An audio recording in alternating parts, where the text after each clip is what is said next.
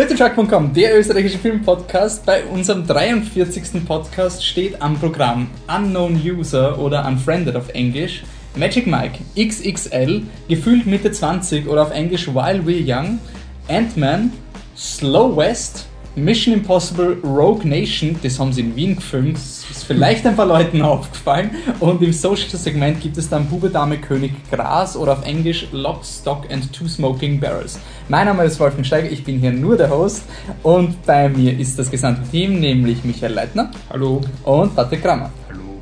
Gut, dann fangen wir an.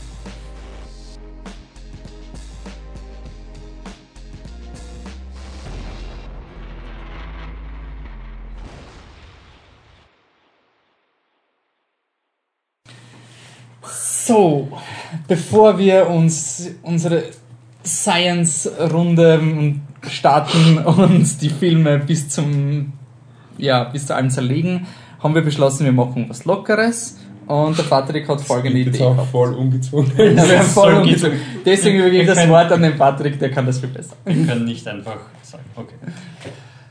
Welche Bösewichte wo- sind für einen Film von Anfang an unpassend bzw. wirken komisch? Das kann jetzt entweder sein im Casting oder während dem Film. Als Beispiel hat sich der Wolfi was überlegt?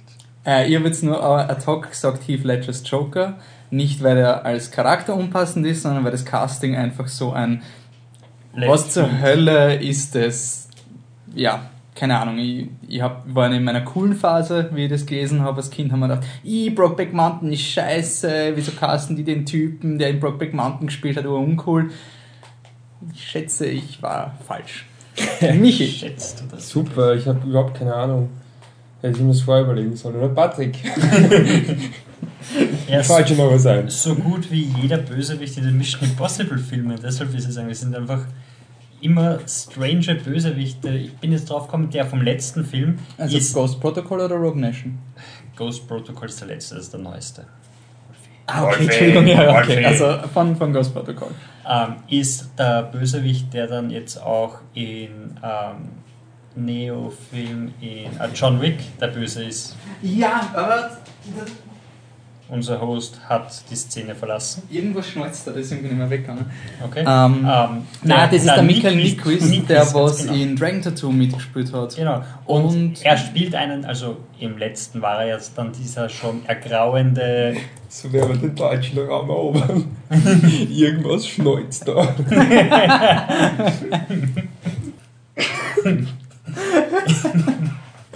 Ist ein, spielt quasi einen Manager in den 40ern, der am Schluss von Ghost Protocol dann auf einmal eine brutale Action-Szene mit Tom Cruise drehen muss und sie in diesem Parkhaus-Ladeding sind, wo sie da und runterfliegen, die urkomisch ist. Ich habe die Uhr cool gefunden. Ich meine, ich bin ein ziemlicher Fan von Ghost Protocol, aber du meinst das, wo sie den, den Koffer Ja. haben, sie, oder? Ja, ja. Und der Koffer fliegt so die Etagen runter. Ja. Ähm, andere Frage, wie, wenn wir schon bei unserem Casual-Segment sind. Mission Impossible Rogue Nation wurde ja von Patrick, nein, das will ich nicht spoilern, aber angenommen, es wäre ein guter Film. Wir wissen es nicht, das verraten wir erst am Ende. Obwohl wir können, naja, wir können zumindest sagen, was ich gesagt habe, worauf du hinaus wolltest und dann kann man. Das ist der beste Film es des Franchises. kann immer noch daran liegen, dass alle anderen scheiße sind. Okay, Franchises, wo der fünfte Teil der beste Nein. ist. Findest du einen anderen Franchise? Ähm, unter Umständen. Oder irgendein Franchise, der Warte, beim fünften warte, nicht scheiße ist? Ähm, unter Umständen Planet of the Apes ist der fünfte der Rise. Nein, das war Battle, der fünfte war Battle for the Planet. Dann of the schätze Apes. ich nein. ähm, ja, dann fällt auch. Dumbo. Der, der sechste ist der von, von Tim Burton, also er hätte auch nichts gebraucht. Das Okay, war ja, wenn der wir schon beim siebten sind, dann sind wir vielleicht eins, Ich höre gerade der zwei, 5 gut. drei. Wir Film sind bei okay. Ich Batman. habe noch 3 aufgehört. Batman ist Batman Begins. Fünfte? Also zählst du den aus Also den zählst du 60ern den mit? Bat naja, wenn man den 60er Jahre Batman mitzählt, dann ist es Batman und Robin der fünfte. Auch wir? Batman 60er. Tim Burton Batman. Batmans Rückkehr, Tim Burton. Ähm, Batman Forever und dann Batman und Robin ist der fünfte. Ja, und ohne dem ist es Batman Begins, stimmt. Den haben wir vergessen. Ähm, na gut, dann ohne dem. Oder gerade so mit dem Michi. Komm schon, du hast doch Wir sicher. verkleinern unsere Zielgruppe gar mit jedem, mit jedem begonnenen Satz. Man kann Was? davon ausgehen, dass du irgendeine dass ich irgendwas gesehen habe. Eine, eine, irgendeine Filmserie aus Also- den 60ern hast. Irgendetwas, was der Michi schaut, mehr als fünf Teile. Ne, der Dekalog ist eigentlich eine Ich weiß nicht, nee, eine Serie. Es sind halt die, die zehn Gebote quasi in zehn einstündige Filme. Und du beschwerst über uns, dass wir gerade die Zielgruppe abwehren. Er hat gesagt, Russisch und er ist immerhin Pole, es kommt fast hin. Damals war es noch Russland. Hm, Was ja, ist das fünfte aber Gebot? ich habe überhaupt keine Ahnung, was der fünfte war, weil ich glaube, ich mochte fast alle. Also der fünfte Wolfi ganz google nicht, was das fünfte Gebot Das ist. fünfte Gebot. Kannst gleich nicht googeln, was die Geschichte war. Ich habe keine Ahnung mehr. Aber Du ich sollst bin nicht töten. Du sollst nicht töten. Also im Grunde Äh, Batman. ein bisschen overrated. ich habe keine Ahnung. Ja, der war sicher gut. Also, ich meine, du willst da Fast Five raus, aber das ist falsch. Nein. Offensichtlich. Ist das- Objektiv gesehen. Nein, das ist absolut nicht wurscht. Ähm, Na, Michi, schluckst schon deine Worte, von Ich wegen machen wir äh, was, was Lustiges am gilt, Anfang. gilt Star Wars Episode 5, was technisch gesehen der zweite war. Eigentlich wäre Star Wars Episode 2. Ja, das, die, die Argumentation lässt sich nicht halten. Ähm, Du hast jetzt mal gemeint, wäre eventuell Lava, äh, empfehlenswert. ja, ja, aber das heißt nicht, dass er beste Aber- Franchise ist. Ah, so, besser. und jetzt haben wir die Zielgruppe komplett verloren, wenn ich Episode 2 empfehlenswert finde. ähm, wir könnten sagen, der nächste Terminator wird sicher gut. Aber der fünfte ist ja schon draußen. Scheiße! Wie schaut's bei X-Men aus? X-Men, warte. Ist 1, das 2, First 3, Class? 4. Zählen wir die Wolverine-Filme. Nein, nein, dann ist es First Class, oder? Nein, dann ist Dann, das dann, ist, Class. dann ist Days of Future Past. Days of Future Past ja, sogar. das ist von den zwei, die ich gesehen habe, der beste. Ich habe First Class noch gesehen. Und wenn man Wolverine zählt, dann ist Fir- First First Class. Class ist auch gut. Ist auch okay. Moment einmal, eigentlich, wenn man Wolverine zählt, sind es zwei Wolverine. Aber der oder? zweite ist noch First Class rausgekommen. Ah, okay. Das geht sich genauso aus, Ich dass. muss, ich muss wirklich ehrlich sagen, ich glaube, es gibt eine Franchise, von der ich mindestens fünf Filme gesehen habe, das war jetzt Star Wars, einfach weil es irgendwann einmal, okay, Weil schau ich mal alle an. Aber sonst. Auch nie, aber okay, aber es geht ja nicht. Batman? Aber das gilt ja nicht. Nein, ich habe Nee, zwei Batman. Okay. Nein, drei Batman und Robin habe ich auch gesehen. Und den geschehen. doch noch vier, den anderen schlechten auch noch. Relativ schlechten. Den 60er Batman. Forever. Ja, Batman Forever. Achso, Mit Val Kilmer, den. Na Moment einmal. Ja. Aber den aus den 60ern haben wir doch auch gesehen. Mhm. Zusammen, oder? Also nicht so schlecht, aber halt jetzt nicht Christopher Nolan Batman. Ich überlege gerade, ob Nightmare on Elm Street Dream Child gut ist, aber nicht wirklich, ne? Was ist mit deinen Godzilla-Filmen? Godzilla, da wäre, warte mal, Godzilla, Godzilla kehrt zurück, King Kong gegen Godzilla, Godzilla und die Urweltraupen und. Godzilla gegen Mecha-Godzilla? Nein, der kommt später. Was ja, ist wahrscheinlich der James Bond Film? Ähm, Sind wir da schon im Roger Moore-Gelände? Ich muss Oder hat ich er hab keine Ahnung. Wer ist überhaupt der erste James Bond gewesen? Sean Connery. Sean Connery. Okay. ich würde gibt's generell. Golden Zehn Colt ist der zweite. Ähm, Grüße aus Moskau ist, glaube ich, der dritte. Oder? Aber zählen wir Quantum of Solace, diese erste Verfilmung, gibt's ja.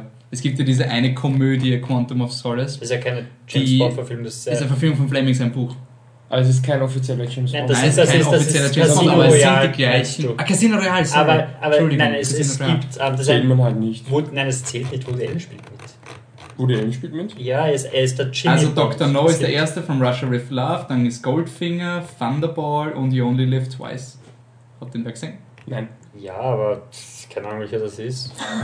Wahrscheinlich habe ich ähm, wenn wir schon dabei sind, weil auch äh, Mission Impossible wurde ja verglichen mit Skyfall.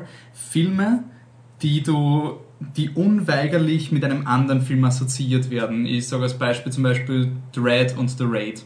Sind wirklich beide Filme, die glaube ich sogar im gleichen Jahr rausgekommen sind. In beiden Ja. Filmen geht es darum, dass jemand in ein Drogenloch hineingeht, der Drogenlord sperrt alles zu und dann muss sich der Held von oben nach unten schießen. Also Filme, wo du sie schaust, ich weiß sogar einen von Michi, aber vielleicht kommt er selber drauf.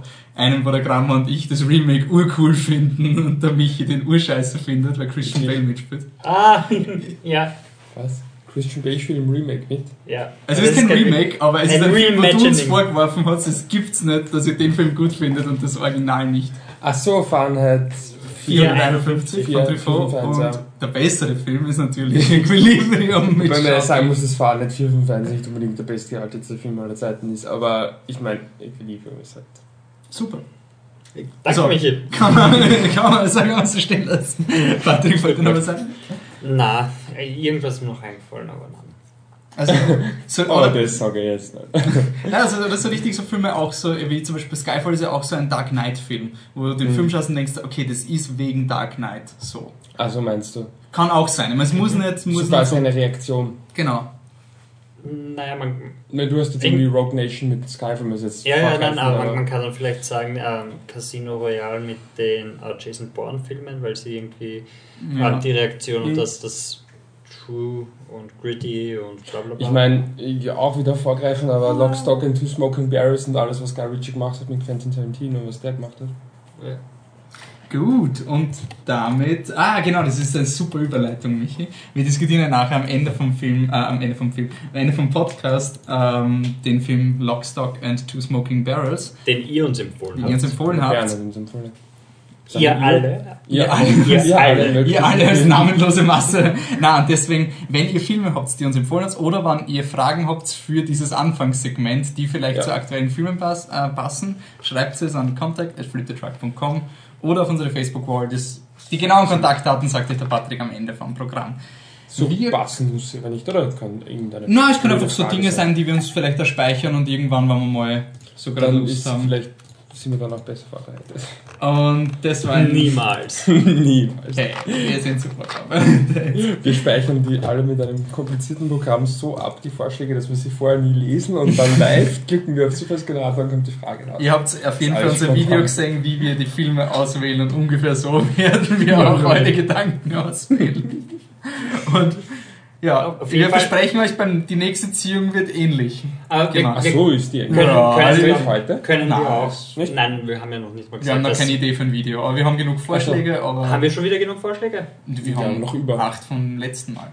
Achso, die bleiben drin. Ja, die bleiben drin und wenn man an reingegeben, also der Bernhard zum Beispiel ist jetzt mal für eine Ziehung gesperrt, damit man nicht zweimal hintereinander seinen Film sehen und ähm, damit wir halt so einen Fluss auch haben. Und hey Leute, diese Alter! Ist das eine individuelle Regelung?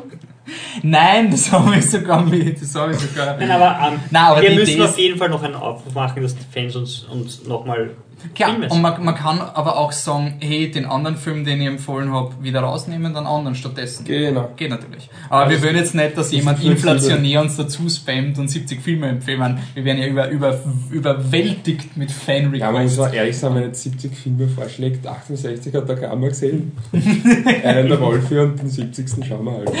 So, so ist es jetzt nicht. aber Erstens, was heißt, ich habe so viele gesehen. Doch. Das war echt super beim Aussuchen das letzte Mal. Wisst ihr? Da, da brauche so, ich nicht fragen, oder? Ich habe ihn gesehen. Also, wie gesagt, am Also, Ende, also am Ende vom Podcast. Ist, meinst du das beleidigt? Nein, nein, das ist ja das eigentlich ein- ein sagen. Kompliment. Ich habe mir sich jetzt aber der schon so vorgestellt, dass der. Michi so urbefreit Nein, nein, ist, so nicht happy war, hey, diesen Film hat keiner gesehen. Dann hat er aber ich gesagt, scheiße. Gut, aber weißt du, was viele Leute gesehen haben? Das Selbstmordvideo von Laura Barnes. Tja, perfekte Überleitung zu Unfriended. Jetzt ist Ja, die Stimmung. okay, wir kommen zu Unfriended. Das ist ein nicht wirklich Found Footage, ist ein Film, der am Desktop einer Person ähm, stattfindet, kann man sagen. Es ist nicht wirklich Found Footage, sondern er spielt während einer Skype-Konferenz aus der Sicht von der Blair, die wird gespielt von Shelley Hennig. Hennig.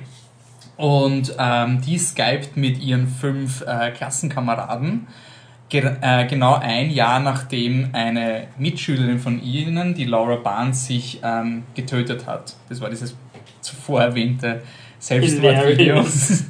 Ja, okay, es war von der Stimmung vielleicht echt nicht die beste Überleitung, die ich im Petto gehabt habe. Auf jeden Fall, was jetzt passiert ist, dass sich eine zusätzliche Person, die hat sich eben umgebracht, weil sie ein Opfer war von Cyberbullying. Weil ein Video, was man nur am Anfang vom Film halb sieht, von ihr online gegangen ist mit dem Titel Laura Barnes Just Kill Yourself, glaube ich, war der Titel Ja. vom Video. Und, Falsch ähm, ja, klar, weil die. Kids heutzutage.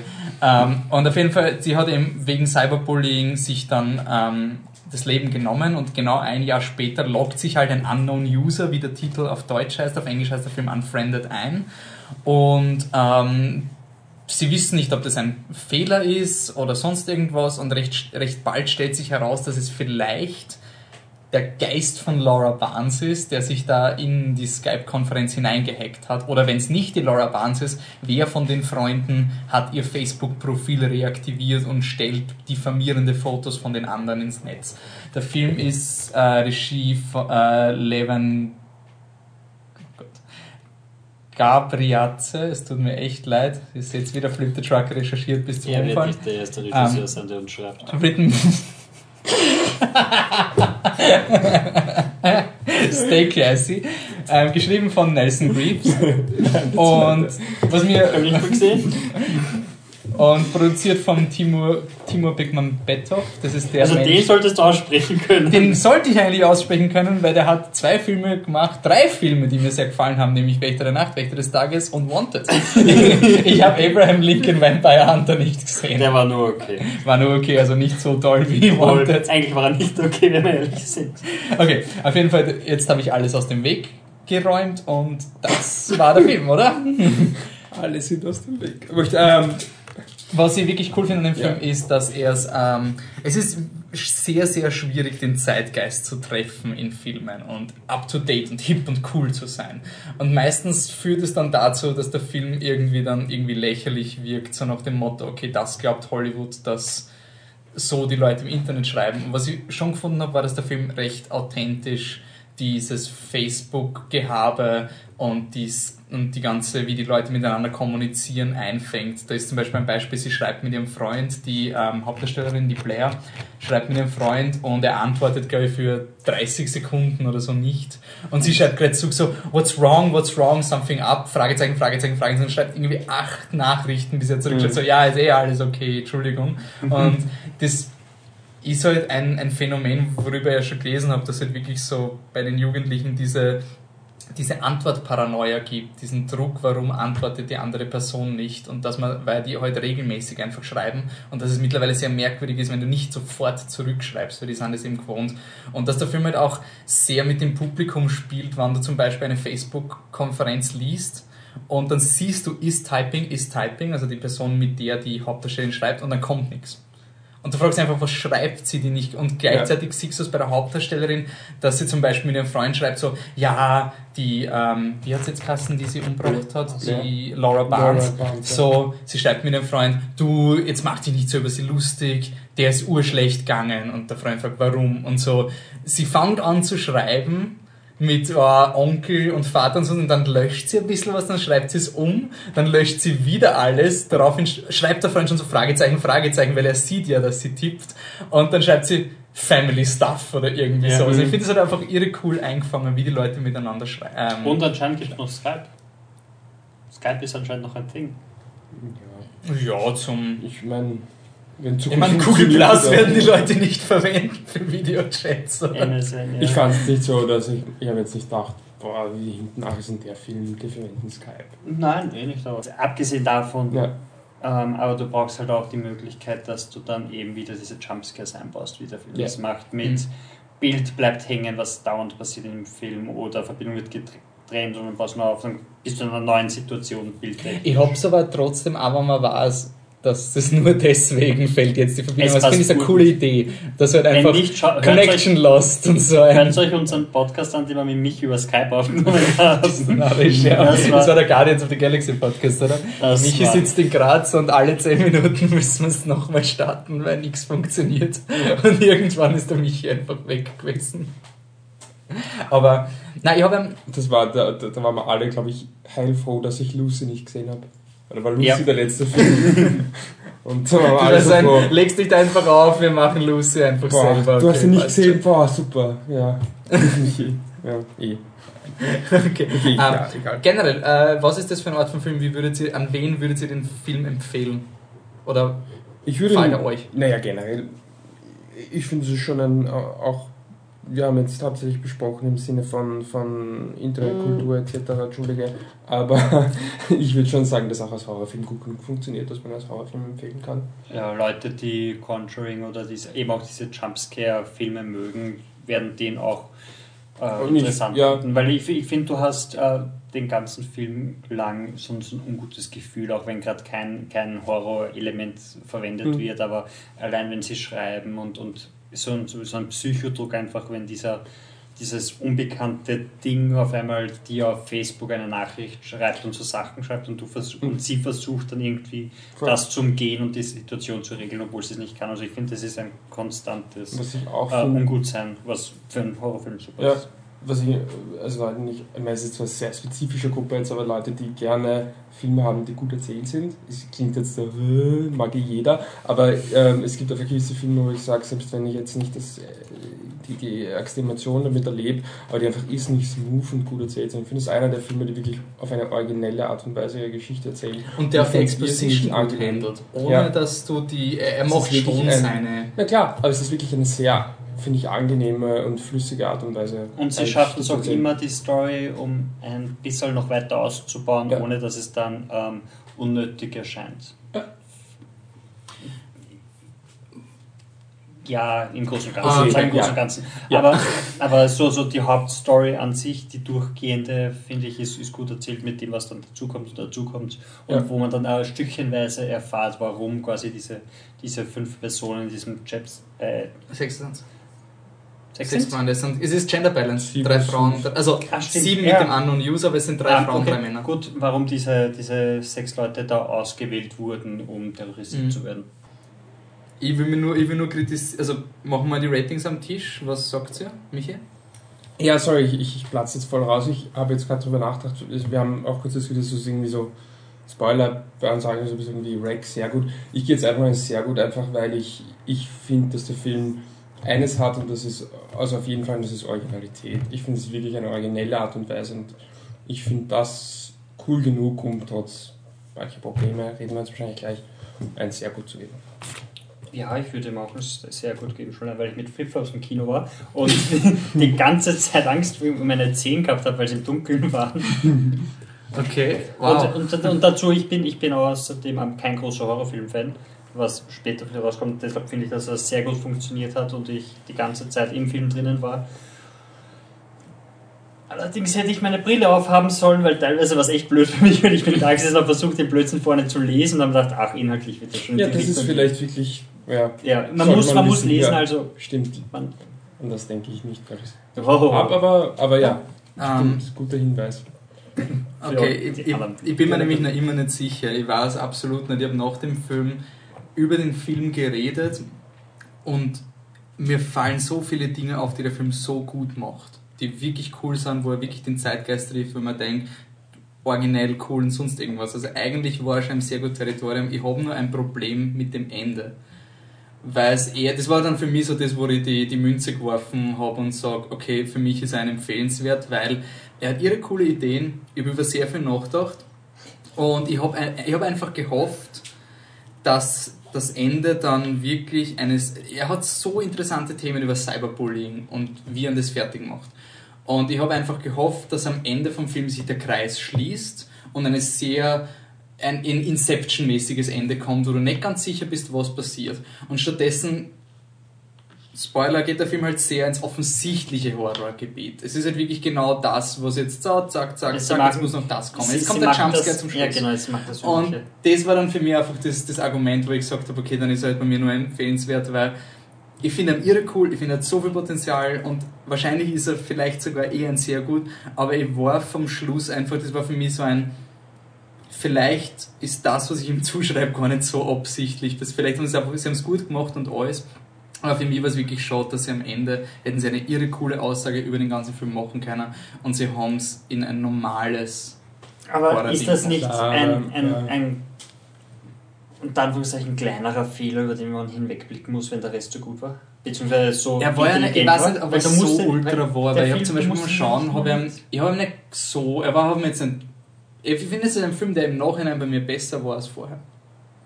Also während dem Schauen habe ich ihn nicht so Mhm. gut gefunden, wie ich nachher darüber habe, ah, das haben sie gemacht und das war cool und das war eigentlich cool und eigentlich ist das cool. Aber während dem Schauen habe ich ihn Ja, aber gut sind solche gefunden. Filme nicht eh auch anzuerkennen? ich ich glaube, das ist halt jetzt auch so eine Frage, wie man ein Rating interpretiert, ob man jetzt Ja, quasi klar. wirklich so ein bisschen, also so, also Für so mich- plus-minus geht und sagt, unterm Strich ist jetzt Rack oder wenn man jetzt sagt, okay, unterm Strich ist Rack, aber Im Endeffekt ich geht's finde eh nicht er ist so originell, dass es sehr gut ist, aber ich meine, ungefähr sind wir uns halt einig, dass es ein, Auf jeden Fall, ich würde auf jeden Fall ins Kino gehen und den anschauen. Ich finde ihn wirklich cool und es wird Ja. sicher einer der Horrorfilme sein.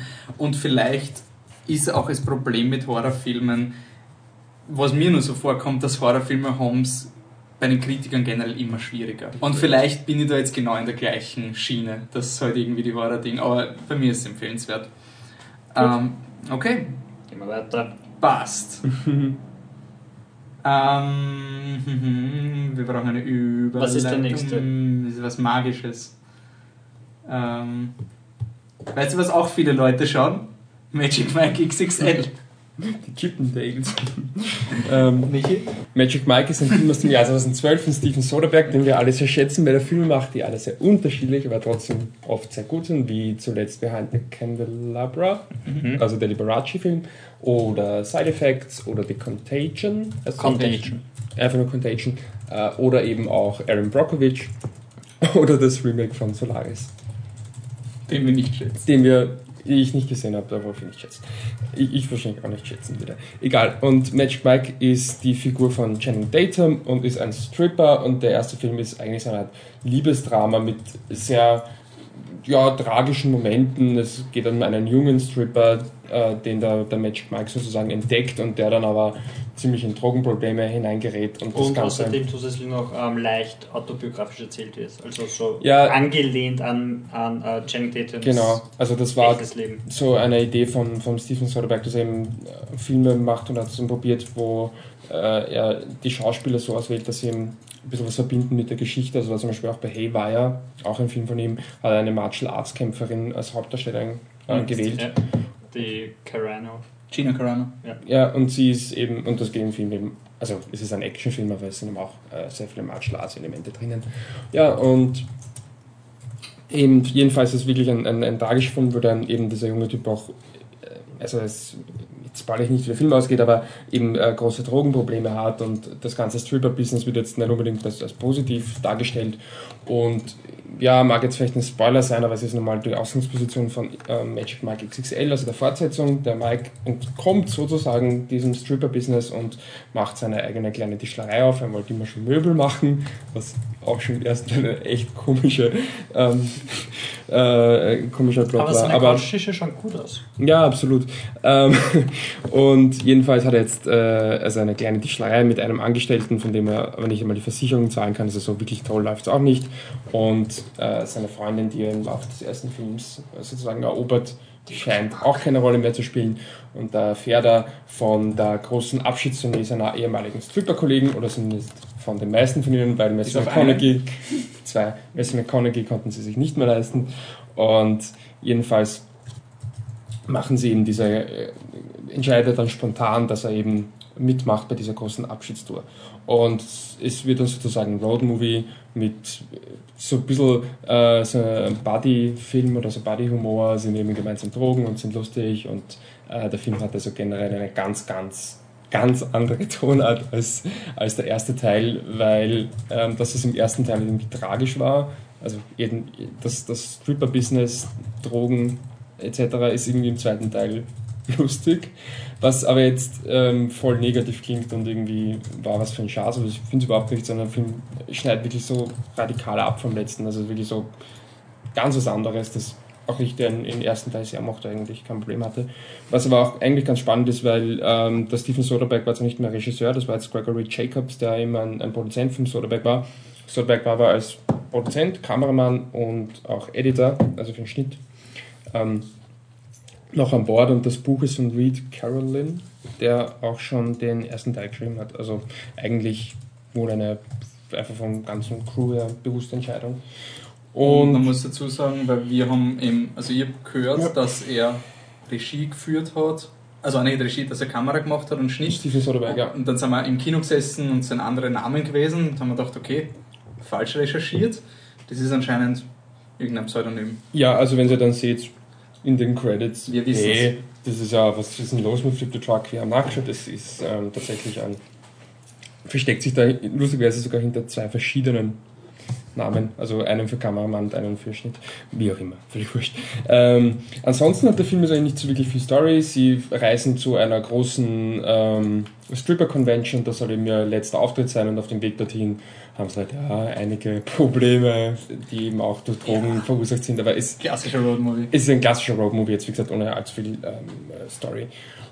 Ich habe den ersten Film ja nicht gesehen Ja, und habe mir gedacht, ich, ich mache einen auf, auf Michi und schaue mir einfach Filme nicht an und sage, ja, also das unterstelle ich immer immer, ja, schaut sich Mission Impossible als Neuzugang an und so. Was jetzt sagen wir von Magic Mike? Keine Ahnung vom ersten Teil. Also ich habe einen Film gesehen, wo ein ein Tischler nicht wirklich Erfolg hat mit seinem Leben und draufkommt, dass Strippen so viel cooler ist irgendwie. Na, ähm, aber ich hab, also ich habe sozusagen, ich wollte halt eben, weil ich so gelesen habe, dass der Film komplett anders ist, weil man dachte, na gut, wenn Magic Mike eh ein guter Film ist, kann man auch nachher schauen, schauen wir mal den zweiten Ja. Teil. Und ich finde, er funktioniert mal für sich allein. Ja, und funktioniert- also wirklich, Ja. ich habe mir nämlich gedacht, dass er irgendwie zu oberflächlich ist, was ich cool finde, er hat, er ist irgendwie sehr, Achso, sehr, nicht dumm, aber er ist halt irgendwie locker. sehr locker. Und er hat aber einige Momente, so ganz kleine Dinge, Ja. wo man denkt, fuck, da kennt sich jemand au- nicht, nicht auskennen, aber einfach, es gibt eine Diskussion, wo halt dieses ganze Swingerleben so Mhm. glamourisiert wird von seiner Frau, die halt nur einen Mann gehabt hat und halt den ganzen Frauen sagt, ja geht's raus, holst euch die Erfahrungen und sonst irgendwas. Und dann sitzt so einer der Stripper und sagt, ja, ich habe so viele Frauen gehabt und irgendwie wurde ich nie glücklich. Manchmal hätte ich gerne ein Haus und Kinder und einfach ein einfaches Leben. Das ich irgendwie Ja, so cool. Das sind ist solche so- Dinge, die im Film als Gag verkauft werden, noch Gags sind, ja, aber wo es wirklich ist, okay, aber irgendwie, Und- sie haben sich was dabei gedacht. Und halt ja. auch, er spielt sich cool mit der Formel, weil wir, ich habe die Movie Equation Image schon gesehen und da ist im Step Up All In drin. Ja. Er ist schon sehr Step Up All In. Er ist auch ein bisschen pitch perfect mit, sie machen ein ganz individuelles Stripper-Programm und gehen dann auf in ihrer Stripper-Performance, weil zum Beispiel einer der Stripper, die man Feuerwehrmann spielt und er, er hasst ja eigentlich Feuer und er muss dann seine Passion finden, die er als Stripper dann macht. Und was ich cool gefunden habe, und das ist eigentlich ganz minimal, aber wir wissen bei diesen Filmen, dass sie Gewinner werden und deswegen ist es gar kein Contest. Es ist nur ein Auftritt. Ja. Sie gehen dahin, treten auf, das war's. Das finde Ja. ich so cool. Es, es, es sind einfach coole Performances und wie geil tanzt Channing Tatum. Das Ja, ist ist schon sehr cool. Also gesagt, ist allein, einfach es ist irre cool anzuschauen. Ja. Und Was irgendwie lustig ist, dass sich der Kreis erschließt, wenn er jetzt sagen Step Up, was er auch einer seiner ersten großen oder seinen ersten. ja, ich wollte deswegen, ich Tanzen- würde jetzt endlich Step die Up anderen habe den ersten nie gesehen. Ich finde, ich finde das, also, Tanzen die anderen auch Ja, gut, weil doch, es ist ja doch. Es Matt ist- ja. Bowmer, Bowler, Man muss heißt, sagen, dass ist nicht ja alle jetzt- dabei. Ja, es ist nicht so, dass alle so intensive Tanzmomente haben wie Channing Tatum. Channing Tatum bricht irgendwie so gleich in einer der ersten Szenen radikal eben vom ersten Teil ab. Ähm, also eben einen, einen, Im Trailer, einen Tisch, weiß nicht, ich- er er schweißt im Trailer, er schweißt und und, und, macht den Tisch fertig und dann fängt dann genau die mit der Bohrmaschine quasi, ja, als Allegorie. Also das war wirklich Ja. so wieder mit der Und- Bohrmaschine seine Metallstange aber dorthin. so Also, lustig die Szene auch ist, aber die ist halt wirklich arg gut getanzt, also wirklich beeindruckend gut getanzt und ähm, ich weiß, solche Szenen haben jetzt nicht alle, also Okay. wenige und ja, ist auch wurscht. Ähm, und der Film hat auch, äh, es ist natürlich viel Ironie und, und, und, und, und Fun, aber es gibt eben wirklich diese Momente, wo man sich nicht ganz sicher ist, wie ernst das meint, dass es halt, finde ich, eine irrsinnig coole Dynamik wird. Der Film behauptet wirklich mehrere Male, stellt das so dar, als ob Stripper sozusagen äh, die Frauen befreien würden, weil die armen, geplagten Frauen gehen halt dann zum, zum Stripper und er nimmt, also die, die Stripper oder der Stripper, nimmt ihr halt die ganzen Sorgen ab und ist quasi so eine Art Psychotherapeut ohne Quant.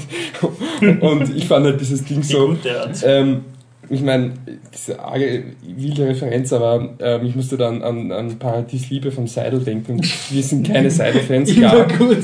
Aber nichtsdestotrotz, ein bisschen was Wahres ist ja dann doch dran an, an, an Paradies Liebe. Und da gibt es diese eine, ich glaube, wenn man gesehen hat, kennt man die Szene, gibt es eine Stripper-Szene. Also Paradies Liebe, es äh, geht um Sextourismus und ein paar ältere Frauen. Ähm, Ah, ich war bei Keller, Entschuldigung, ich habe jetzt nicht Ach auskennt. so, Paradies Liebe, ja, es geht um Sextourismus. Ja. Sie fahren irgendwo nach Afrika und dann gibt es ein paar ja, Ähm, ältere Ladies, die sich dann eben einen Stripper nehmen und wie sie ihn behandeln, ist. Total. Und alles ja, unter, so weit unter alles Haut, dass wir schon gesagt haben, das mögen wir im Film nicht, dass man es überhaupt noch darstellt. Aber nichtsdestotrotz, ähm, nur ein bisschen Seidel-Dissen, wenn man schon als Referenz nimmt. Aber, aber nichtsdestotrotz muss man sagen, dass es halt das Bild jetzt wahrscheinlich nicht so ganz unrealistisch ist, leider. Und da muss ich schon ein bisschen dran denken, so, okay, das ist jetzt irgendwie so das total andere Extrem, wo das halt irgendwie total verherrlicht wird. Äh, und ich finde es einfach lustig, wenn man da nicht, sich nicht ganz sicher ist, wie ernst der Film das jetzt meint. Das, Und- wollte ich fragen, warum, warum nehmen wir es dem Film nicht übel? Warum ist den Film nicht übel nehmen? Wieso sagen wir nicht, Ja. das ist so ein oberflächlicher, blöder Film, das gibt's doch nicht und das kann man nicht so banalisieren? Vielleicht funktioniert Ich finde nicht, dass es lustig, dass man ihn als banalisiert. Komödie sieht. Ich finde es einfach. Nein, ich finde, er hat mehr. Ich, ich weiß nicht, warum. Ich, ich nicht, finde, dass er, ich, find, ich denke, ich habe es auch in meiner Review geschrieben, die dann sicher schon online ist. Ähm, er hat eine bestimmte eine bestimmte Vorstellung von, ist das überhaupt noch Feminismus? Ich weiß nicht, aber von Feminismus oder von Female Empowerment. Und der stimme ich zwar nicht zu, aber die zieht er durch. Und die ist halt irgendwie, ähm, was ja sicherlich nicht, nicht leider nicht weit hergeholt ist, dass es halt viele Frauen gibt, die halt ähm, äh, schlecht behandelt werden von ihren Männern und was weiß ich. Und dass jetzt quasi über Strippen halt sich quasi einmal. Es geht halt wirklich darum, quasi, dass das ganze Spiel jetzt umgedreht wird. Das war zum Teil auch in, in Magic Mike ohne XXL, also im, im Soderbergh-Film ja auch schon so, nur da wurde es ja schon ein bisschen kritisiert und auch irgendwie die Schattenseiten gezeigt, da wird es halt verherrlicht. Ich finde halt persönlich, und das habe ich auch geschrieben und das muss ich auch wieder betonen, ist das Mann wahrscheinlich viel leichter gesagt, aber theoretisch kann es ja nicht der richtige Weg sein, dass man einfach jetzt das so um 180 Grad umdrehen, dass einfach sich die Rollen verändern. Nach dem Kino haben wir über Autotreffen diskutiert. Weil da ging es ja auch um, muss man aufs gleiche Niveau, weil sozusagen die, die Reaktion von Magic Mike XXL sozusagen war ja auch auf eine Art, ihr habt zu mich während dem Schauen gesagt, stell dir mal alle die Rollen invers vor. Ja. Stell dir, weil die, ja. die Jada Pinkett Smith taucht halt auf am Ende und die ist auch eine Moderatorin. Also sie und ist so auch Teil von der sozusagen. Sie ist, also übernimmt den Part von McConaughey irgendwie. Genau. Und warum sie es braucht haben, weiß ich nicht ganz, weil ich glaube, das hätten sie auch sehr wurscht. Auf jeden Fall, und wenn ihren Dialog und ihre Moderation wurde Männer und Frauen vertauscht, dann wäre das, glaube ich, dann, dann wäre der Film zerrissen worden. Ja. Also das wäre wirklich so ein Holy ich, Shit. Ich, ich finde eben, dass das irgendwie, das ist, was irgendwie für mich persönlich vom Film blieb, eben diese Diskussion oder diese, diese, diese Problematik, Thematik. Ähm, du hast halt einfach in der Gesellschaft eine nicht vorhandene ja, Gender Balance, aber du hast halt einfach das Problem, dass irgendwie Männer sozial bevorzugt werden, jetzt tendenziell und natürlich verallgemeinert. Äh, und irgendwie der Film ist schon so ein bisschen die, die, die Kehrseite jetzt von den Frauen, die halt quasi zurückschlagen. Dass eben, weil du eben gesagt hast, was ist, wenn man es umdreht, dann wird er total zerrissen, weil er sexistisch ist, dass eigentlich dann auch Sexismus im weitesten Sinne halt. Und deswegen finde ich es nicht die richtige Herangehensweise.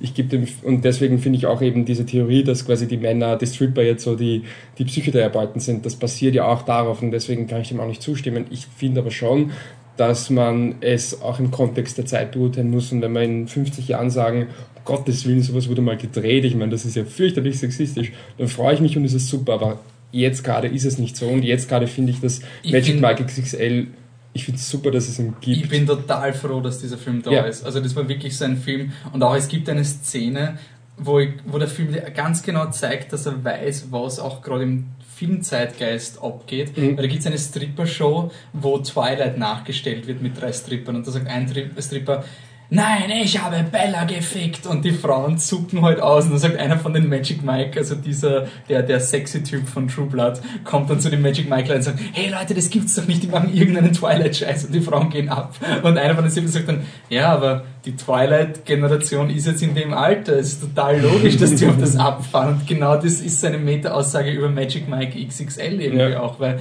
der genau auf diesen Twilight-Zug aufspringt, nach diesem Motto ja. so, das ist ein Film für uns ja. auf einer Art.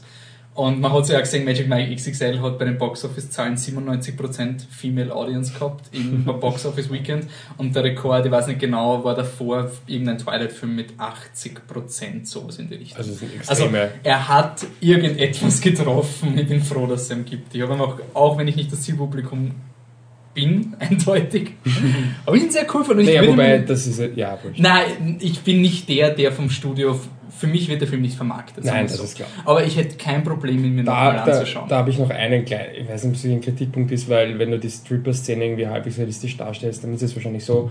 Ähm, ich fand ihn ein bisschen gar heteronorm, also quasi so Homosexuelle spielen halt so null die Rolle. Und ja, ja ich meine, ich weiß, jetzt haben wir immer Female Empowerment und da ist Homosexualität dann wieder so ein Thema, das irgendwie nur ganz irgendwo auf das, am Rand mitschwingt, aber das fand ich irgendwie ein bisschen so. Also, wer, wer, ich meine, wäre sowas nicht so eine separate Szene? Ja, beziehungsweise ich habe da noch überlegt, kann man jetzt quasi Homosexuelle, die auch zum Strip gehen, kann man die reinschreiben? Ja, ich weil wenn man, wenn man jetzt ja. an, an, Sexualität generell denkt und, und an Vermarktung und so weiter, die sind doch, also da gibt es doch die verschiedensten Szenen einfach immer, oder? Von dem her. Ja. der Film macht kurz die Drag Queen Szene, schneidet er kurz Ja, an. stimmt. Ich stimmt, würde ja. es nicht in einen Topf werfen, ja. aber sie schneiden es mal ganz kurz an, dass ja. halt irgendwie. Stimmt, aber selbst das, das wird eigentlich sehr. Was ich, das hat mich immer überrascht, weil da geht es darum, die Drag Queen, die am besten die beste Amateur-Drag Queen gewinnt etwas und dann gewinnt der Typ, der sich halt kurz Stöckelschuhe angezogen hat von der Magic Mike Truppe, der man auch dachte so, da wird es doch in der Szene Leute geben, die sich cooler inszenieren als Ja. der dicke Typ, der sich mal schnell Frauensachen anzieht. Das, Ja, okay, ist sie. Ja, aber noch ganz kurz vielleicht.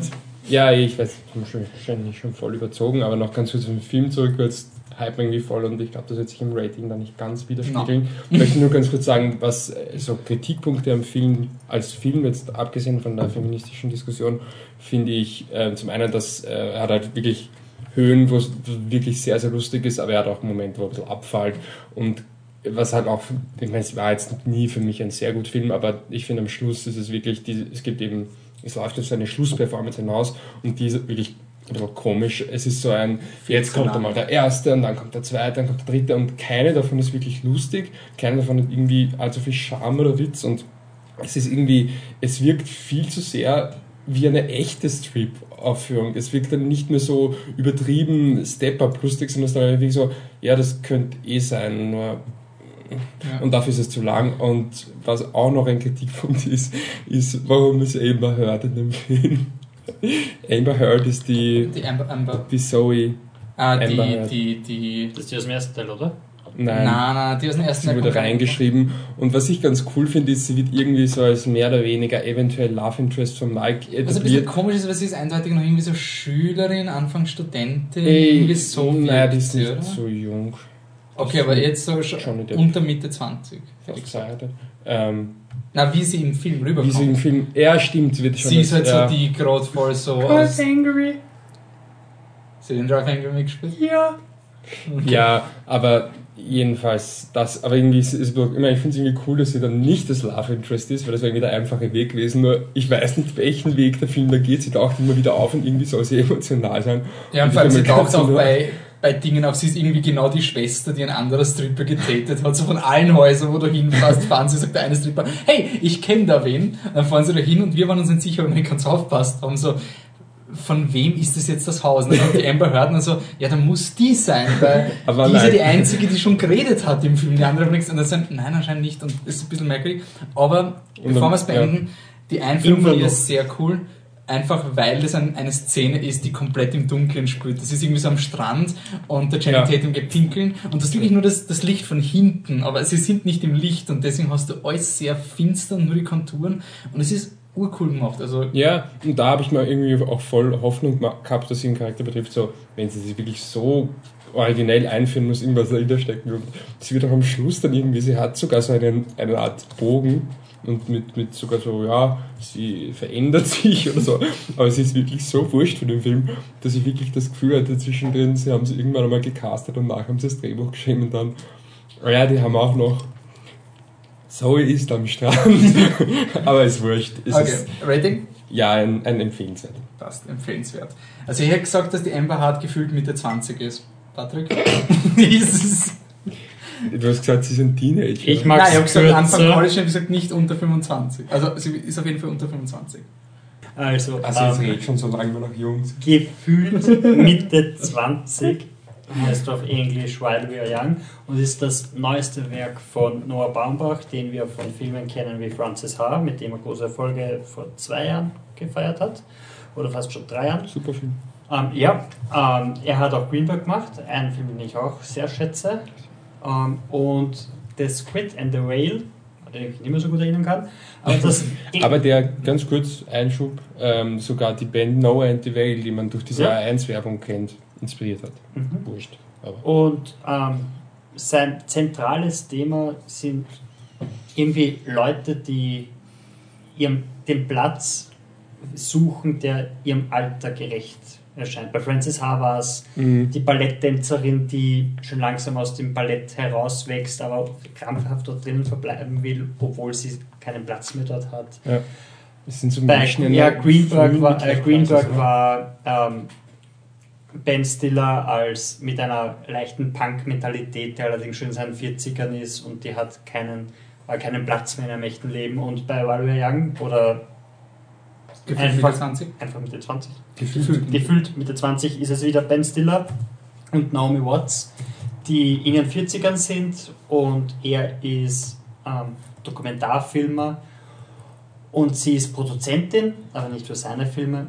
Und, es, und sie treffen dann ein junges Pärchen, ähm, Adam Driver und aus irgendeinem Grund Amanda Seyfried, ähm, die eben Die wir mögen. um die 25 Jahre alt sind und Adam Driver freundet sich mit ihm an, weil er will selber Dokumentarfilme machen. Und diese Freundschaft ähm, führt dann eher dazu, dass sie sich endlich wieder mal jung fühlen und sie und sie, sie machen dann die Sachen, die die jungen Kids machen und, und er hat dann er kauft sich einen Hut, weil Adam Driver sagt, der Hut wird der urgut stehen und dieser Hut wird den Rest des Films nicht mehr abgenommen, weil er, weil er hat jetzt die Idee, der Hut schaut gut aus. Und Schaut er gut aus? es ist Ben Stiller mit einem Hut, ich meine, eh okay, aber es Nicht ist, schlecht. Ja, ja. aber ähm, ich finde, der, der Film ist unglaublich interessant, weil sie sagen teilweise so dieses, ähm, wir sind zwar Mitte 40, aber wir, fühl, wir fühlen uns einfach noch nicht erwachsen. Und wann ist dieser Punkt, wo man sich erwachsen fühlen sollte? Und wann ist, seit wann ist die Zeit vorbei, wo wir einfach mal Blödsinn gemacht haben, einfach mal gesagt haben, fahren wir morgen weg und fahren wir für eine Woche weg, was soll's, ist ja wurscht. Und ich weiß nicht, das hat irgendwie Also ich werde es wahrscheinlich offensichtlich aus dem kleinen Kinder, oder? Nein, nein, sie haben keine Okay. Kinder. Und, und das ist auch ein Punkt, wo sie sagen so, wir haben nicht mal, wir haben keine Kinder und, und wir können machen, was wir wollen. Ja, lass uns wegfahren. Ja, wie wär's morgen? Nein, das geht nicht. Nächstes Monat? Hm, Ja, ja, wenn ich das umschiebe, dann könnte ich das machen. Und, und genau diese Mentalität ist da drin und das, das finde ich so super, weil ich weiß nicht, ich fühle mich auch immer mehr wie ein alter Mann. Und Wir es, sind sehr jung. nein, es wir ist, sind sehr jung. wenn, wenn man Auf auf dem wenn, Wolf finde ich doch mehr fertig. wenn man wo ist und Nur dann, mir meine Haare ausgehen. Und wenn man in einem öffentlichen Unternehmen ein Praktikum macht und dann sieht man, dass die Ferialpraktikanten Bäuer 96 und aufsteigend sind, dann denkst du dir, scheiße, wie jung sind die? Und dann denkst du danach, die sind Anfang 20. Und ich sage, fuck. Also es ist im Matrix ein Midlife Crisis Film. ähm, auf jeden Fall, und, und er funktioniert wirklich, weil, ich meine, wann hat man schon das Gefühl, so wirklich so, ein so, ja, passt, jetzt bin ich so mitten im Leben und eigenständig und da, da, da, da, da. Und man, wann, hat, wann, wann verliert man dieses Gefühl so? Und es ist halt wirklich genau Ja. Film.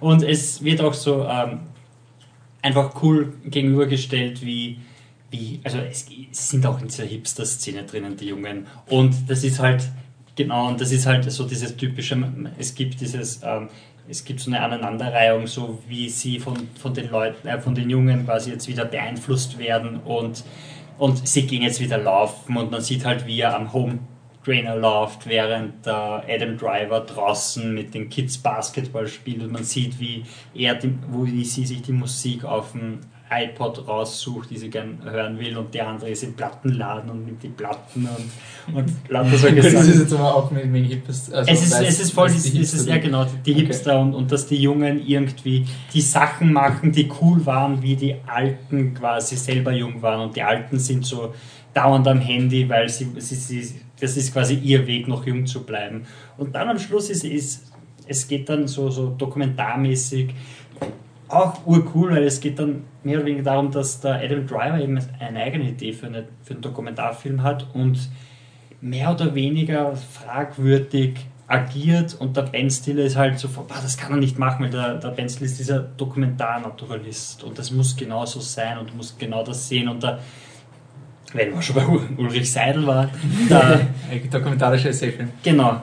Der Adam Driver geht eher über die Richtung, dass er Sachen, dass er Sachen eben äh, staged, also, also er schaut, dass das eben gut, weil es wird gut passen. Es ist auch so ein bisschen so, so er macht einen Vivian Mayer Film mehr oder weniger. Okay. Okay. Und da Kommt aber gut weg dabei. Als wenn du als Zuschauer mit der Sympathie her. Unsere Erfahrung das- mit Vivian Mayer sind Nein, nein, nein, so das, das, das bleibt einmal dahingestellt. Darum, darum geht es auch ähm, am Ende. Okay. Ist es auch dieses, darf man das, ist das gut, ist das nicht gut? Und, und der, der Film schafft es irgendwie, dass du voll auf einer Seite bist und dann am Schluss nach ein, zwei Sätzen sitzt dann denkst du, ja, eigentlich stimmt's.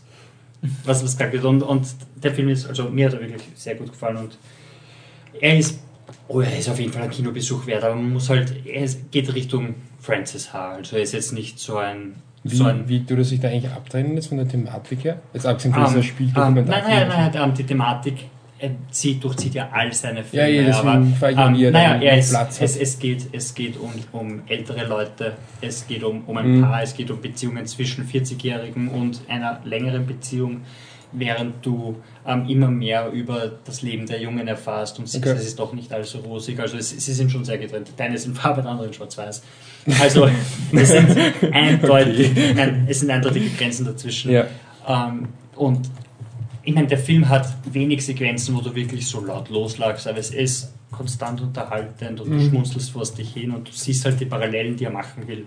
Also du siehst, was sein Plan ist und, Wie ist er eigentlich in Form von, also ich weiß nicht, Francis Hay war ja am Schluss auch irgendwie so halb optimistisch, aber er war schon ziemlich, ging mir schon ziemlich schlecht nach dem Film. Ähm, ist er optimistisch ein oder?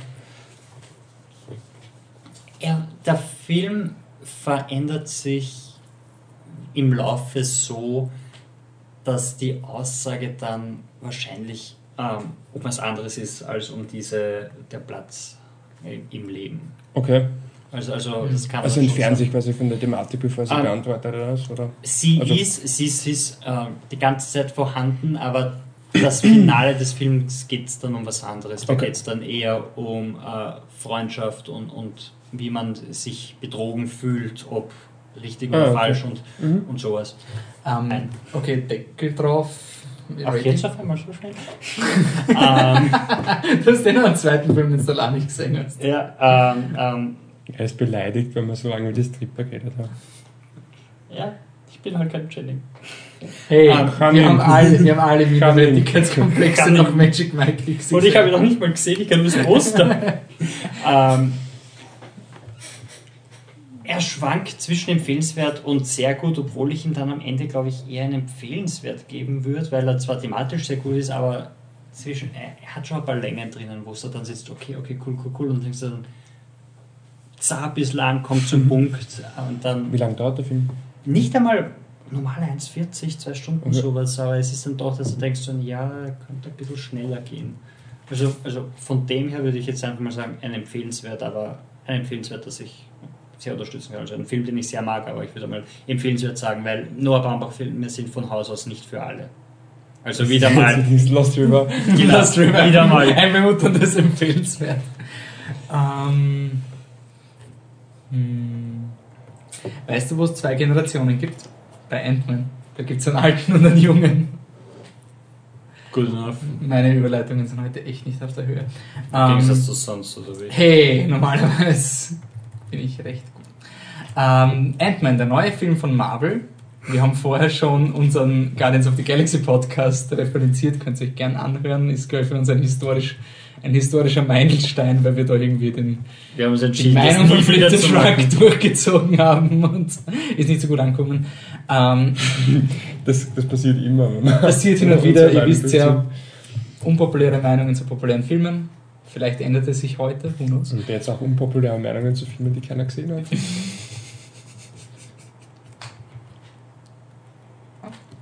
Entschuldigung. Okay. Ant-Man Regie. Screw you. Ant-Man ist der zwölfte Film im Marvel Cinematic Universe, das 2008 mit Iron Man begonnen wurde. 2008 war das erst. 2008. So schnell. Zwölf Filme seit 2008. Gut. Peyton Reed führt Regie, der hat vorher gemacht The Yes Man mit Jim Carrey, Inner Demons, The Breakup mit Vince Vaughn, Bring It On, das okay, war bis, ja wurscht. Ähm, der Hauptdarsteller ist äh, War Bring It On Paul. Rudd. dieser Cheerleader, irgendwas ein Highschool-Film, oder? Achso, also ich dachte, das ist diese. Okay, wurscht. Okay. Hauptdarsteller ist Paul Rudd, der spielt den Scott Lang und der Scott Lang, der ist ein ganz, ganz tragischer Charakter, weil er ist. Obwohl, so spielen sie es nicht einmal. Nein, jetzt. Aber er ist Also der klassische Marvel-Film. Er, ist- er, hat, er hat seine Backstory. Er ist, der, er ist der Erste mit einem Kind, das ist urwichtig. Ja. Aber nein, Also er hat, er hat seine Backstory, er war nämlich im Gefängnis. kriegen? Das ist ja auch ein Problem. Ouch. Black Widow. Oh Mann! Oh Gott, wie Nein, okay. Michi trumpft gerade mit seinem Comicbuchwissen ab. Okay, also Paul Rudd spielt Scott Lang. Der kommt gerade aus dem Gefängnis, weil er äh, irgendwie eine. Er hat ein Verbrechen gemacht, was eh nicht schlimm war. Nein, aber nein, man muss sagen, das, wofür er im Gefängnis war, war nicht schlimm, weil er war ein Robin Hood. Dafür war er davor schon kriminell. Also es ist er ist Ich könnte jetzt schon. einmal sagen, worum es geht. Und Ja. Ja, da, da, da wollte ich einfach in seinem er verdammten Marvel-Bashing Marvel sein. Ja, weil ich der Einzige bin, der Marvel basht von uns. Okay. Scott Lang ist ein objektiver Protagonist, der eine Dreiaktstruktur im Laufe dieses Filmes durchlaufen wird. Scott Lang hat heroische Qualitäten, aber wird geplagt durch seine Vergangenheit, die möglicherweise nicht die reine ist. Doch für den American Dream zeigt er, dass auch trotz einiger Fehler man es zu etwas bringen kann. Denn Scott Lang will seiner Tochter helfen. Dafür braucht er Geld und das treibt ihn zurück zu seinen Ex, ja, Verbrecher, nicht Verbrecherkollegen, aber Leute, die ihn tendenziell immer in Zu seinen mexikanischen Freunden. Hey, das habe ich nicht gesagt. Weil es ist nur ein Mexikaner. Auf jeden Fall, er findet einfach keinen Job, weil halt, ja, er ist ein Ex, Ex-Knacki, hast keine Chance, sobald die Leute draufkommen, was er gemacht hat, wird er rausgeworfen. Er braucht unbedingt Geld. Deswegen lässt er sich überzeugen, in die Residenz eines extrem reichen Mann scheinbar einzubrechen. Dort bricht er ein, zeigt seine Skills als ähm, ja, Tresorknacker und findet aber kein Geld, sondern nur einen merkwürdigen Anzug. Und er denkt sich, okay, fuck it, jetzt bin ich schon so weit gekommen, nimmt halt den Anzug mit. Und wer hätte es gedacht, der Anzug ist ein Superheldenanzug, der ihn in den titelgebenden Ant-Man verwandelt. Wenn du diesen Anzug anziehst, dann kannst du, wenn du deine, das sind zwei so Knöpfe bei beiden Daumen, da wirst du klein und wirst der Ant-Man, du behältst aber die Masse bei. Das heißt, dieses kleine Oder Ding, auch nicht. Also man, da, Kommt drauf an, kann was die. Story. Ey, hör auf mit dem Marvel-Bashing. Das ist kein Marvel-Bashing.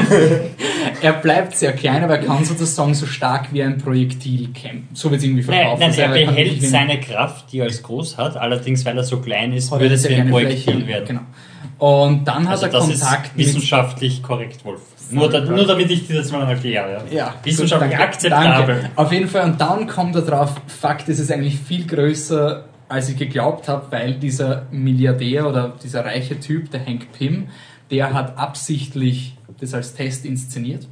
Ob das Michael Scott Lang, Douglas. Michael Douglas, ob das Scott Lang die Skills hat, das, diesen, diesen komplizierten Einbruch durchzuführen, weil der Michael Douglas, also Hank Pym, will jetzt, dass der Scott Lang für ihn wo einbricht, in eine Firma, die ehemals dem Hank Pym gehört gehabt, die jetzt vom David Cross geleitet wird, dem ehemaligen Protégé vom Hank Pym. David Cross, Darren Cross, Entschuldigung, wird gespielt von Corey Stoll.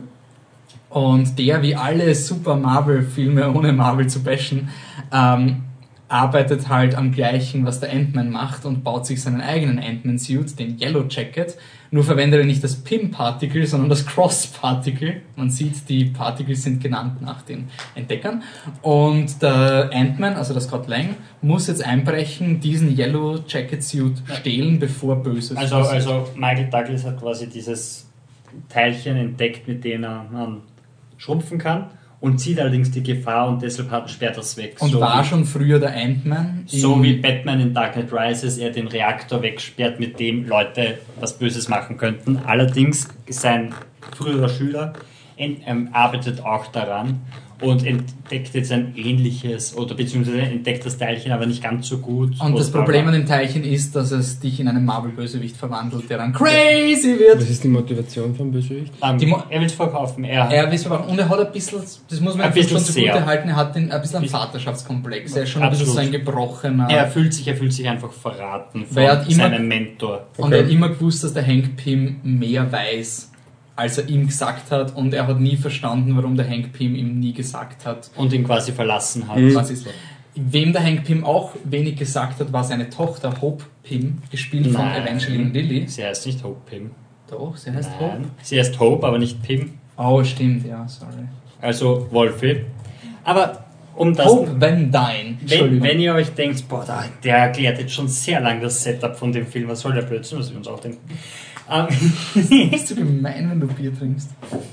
ähm, der Film macht das genauso, was ähm, der groß, groß, ein nicht großes Problem. Das größte Problem an dem Film ist, dass das Setup sehr lange dauert. Du erfährst am Anfang alles, was du wissen musst. In so Und einer dann, Flashback-Szene. genau, und die nächsten 30 Minuten circa schaust du dann ähm, Scott Lang, also Paul Rudd, zu, wie er dann auf denselben Wissensstand kommt wie du. Und weißt du, warum der Film für mich besser war? Ich habe die ersten 10 Minuten, ich, war die, ich bin bei der falschen Station ausgestiegen, bin da ins Kino gemeint und bin genau dann gekommen, wie diese Szene vorbei war. Und für mich war das alles so, ah, okay, worum geht's da? Wer ist dieser Milliardär? Ah, könnte es da, ich glaube irgendwie der Michael Douglas kommt im Film noch. Ah, das ist der Michael Douglas und das waren alles so, so Dinge, die ich Was? gefunden habe. Okay, das ist super. Und das hat urcool funktioniert. Okay, nein, weil du, du, du erfährst alles am Anfang und dann, dann schaust du und denkst, ja, wir wissen, worauf es hinaus Komm schon, komm in die Gänge, komm in die Gänge. Und es dauert relativ lang. Allerdings hat die erste Szene was Großartiges. Erstens einen Gastauftritt von der Agent Carter Dussi, die eine 60-Jährige spielt, also die wieder. Haley Atwell. Genau. Die. Und ähm, sie haben sein Gesicht äh, CGI bearbeitet, das Sein? ist auf äh, Michael Douglas' Gesicht, dass er ausschaut, als wäre er 45 und das schaut unglaublich gut Sie aus. haben es aber auch mit einem jüngeren Schauspieler, glaube ich, gespielt und Ähm, haben auf da- da- den da- seinen Schauspieler ja, ja, das aber Gesicht Michael irgendwie- Douglas hat die Szene ein paar Mal gespielt, Mhm. wie er ist, und dann ein Junger von der Statur her, der passt hat. Und ähm, das Gesicht, das CGI verjüngte Michael Douglas Gesicht schaut wirklich so gut Ist aus. das nicht so ähnlich wie bei Benjamin Button? Ähm, es ist die gleiche Special Effects Firma, die auch ähm, den jungen Captain America gemacht hat.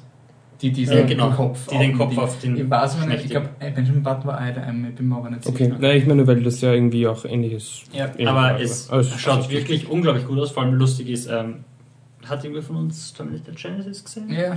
Ja, da. Weil da kommt ja auch ein, ein Arnold Schwarzenegger vor, der ja in den Trailern schon vorkommt und jetzt halt eindeutig Computer gemacht wird. Ja. Und bei dem ist wirklich so ein Wow, also wenn ich es nicht wüsste, würde ich nicht wissen, dass das jetzt Computer gemacht ist. Also da Respekt. Mhm.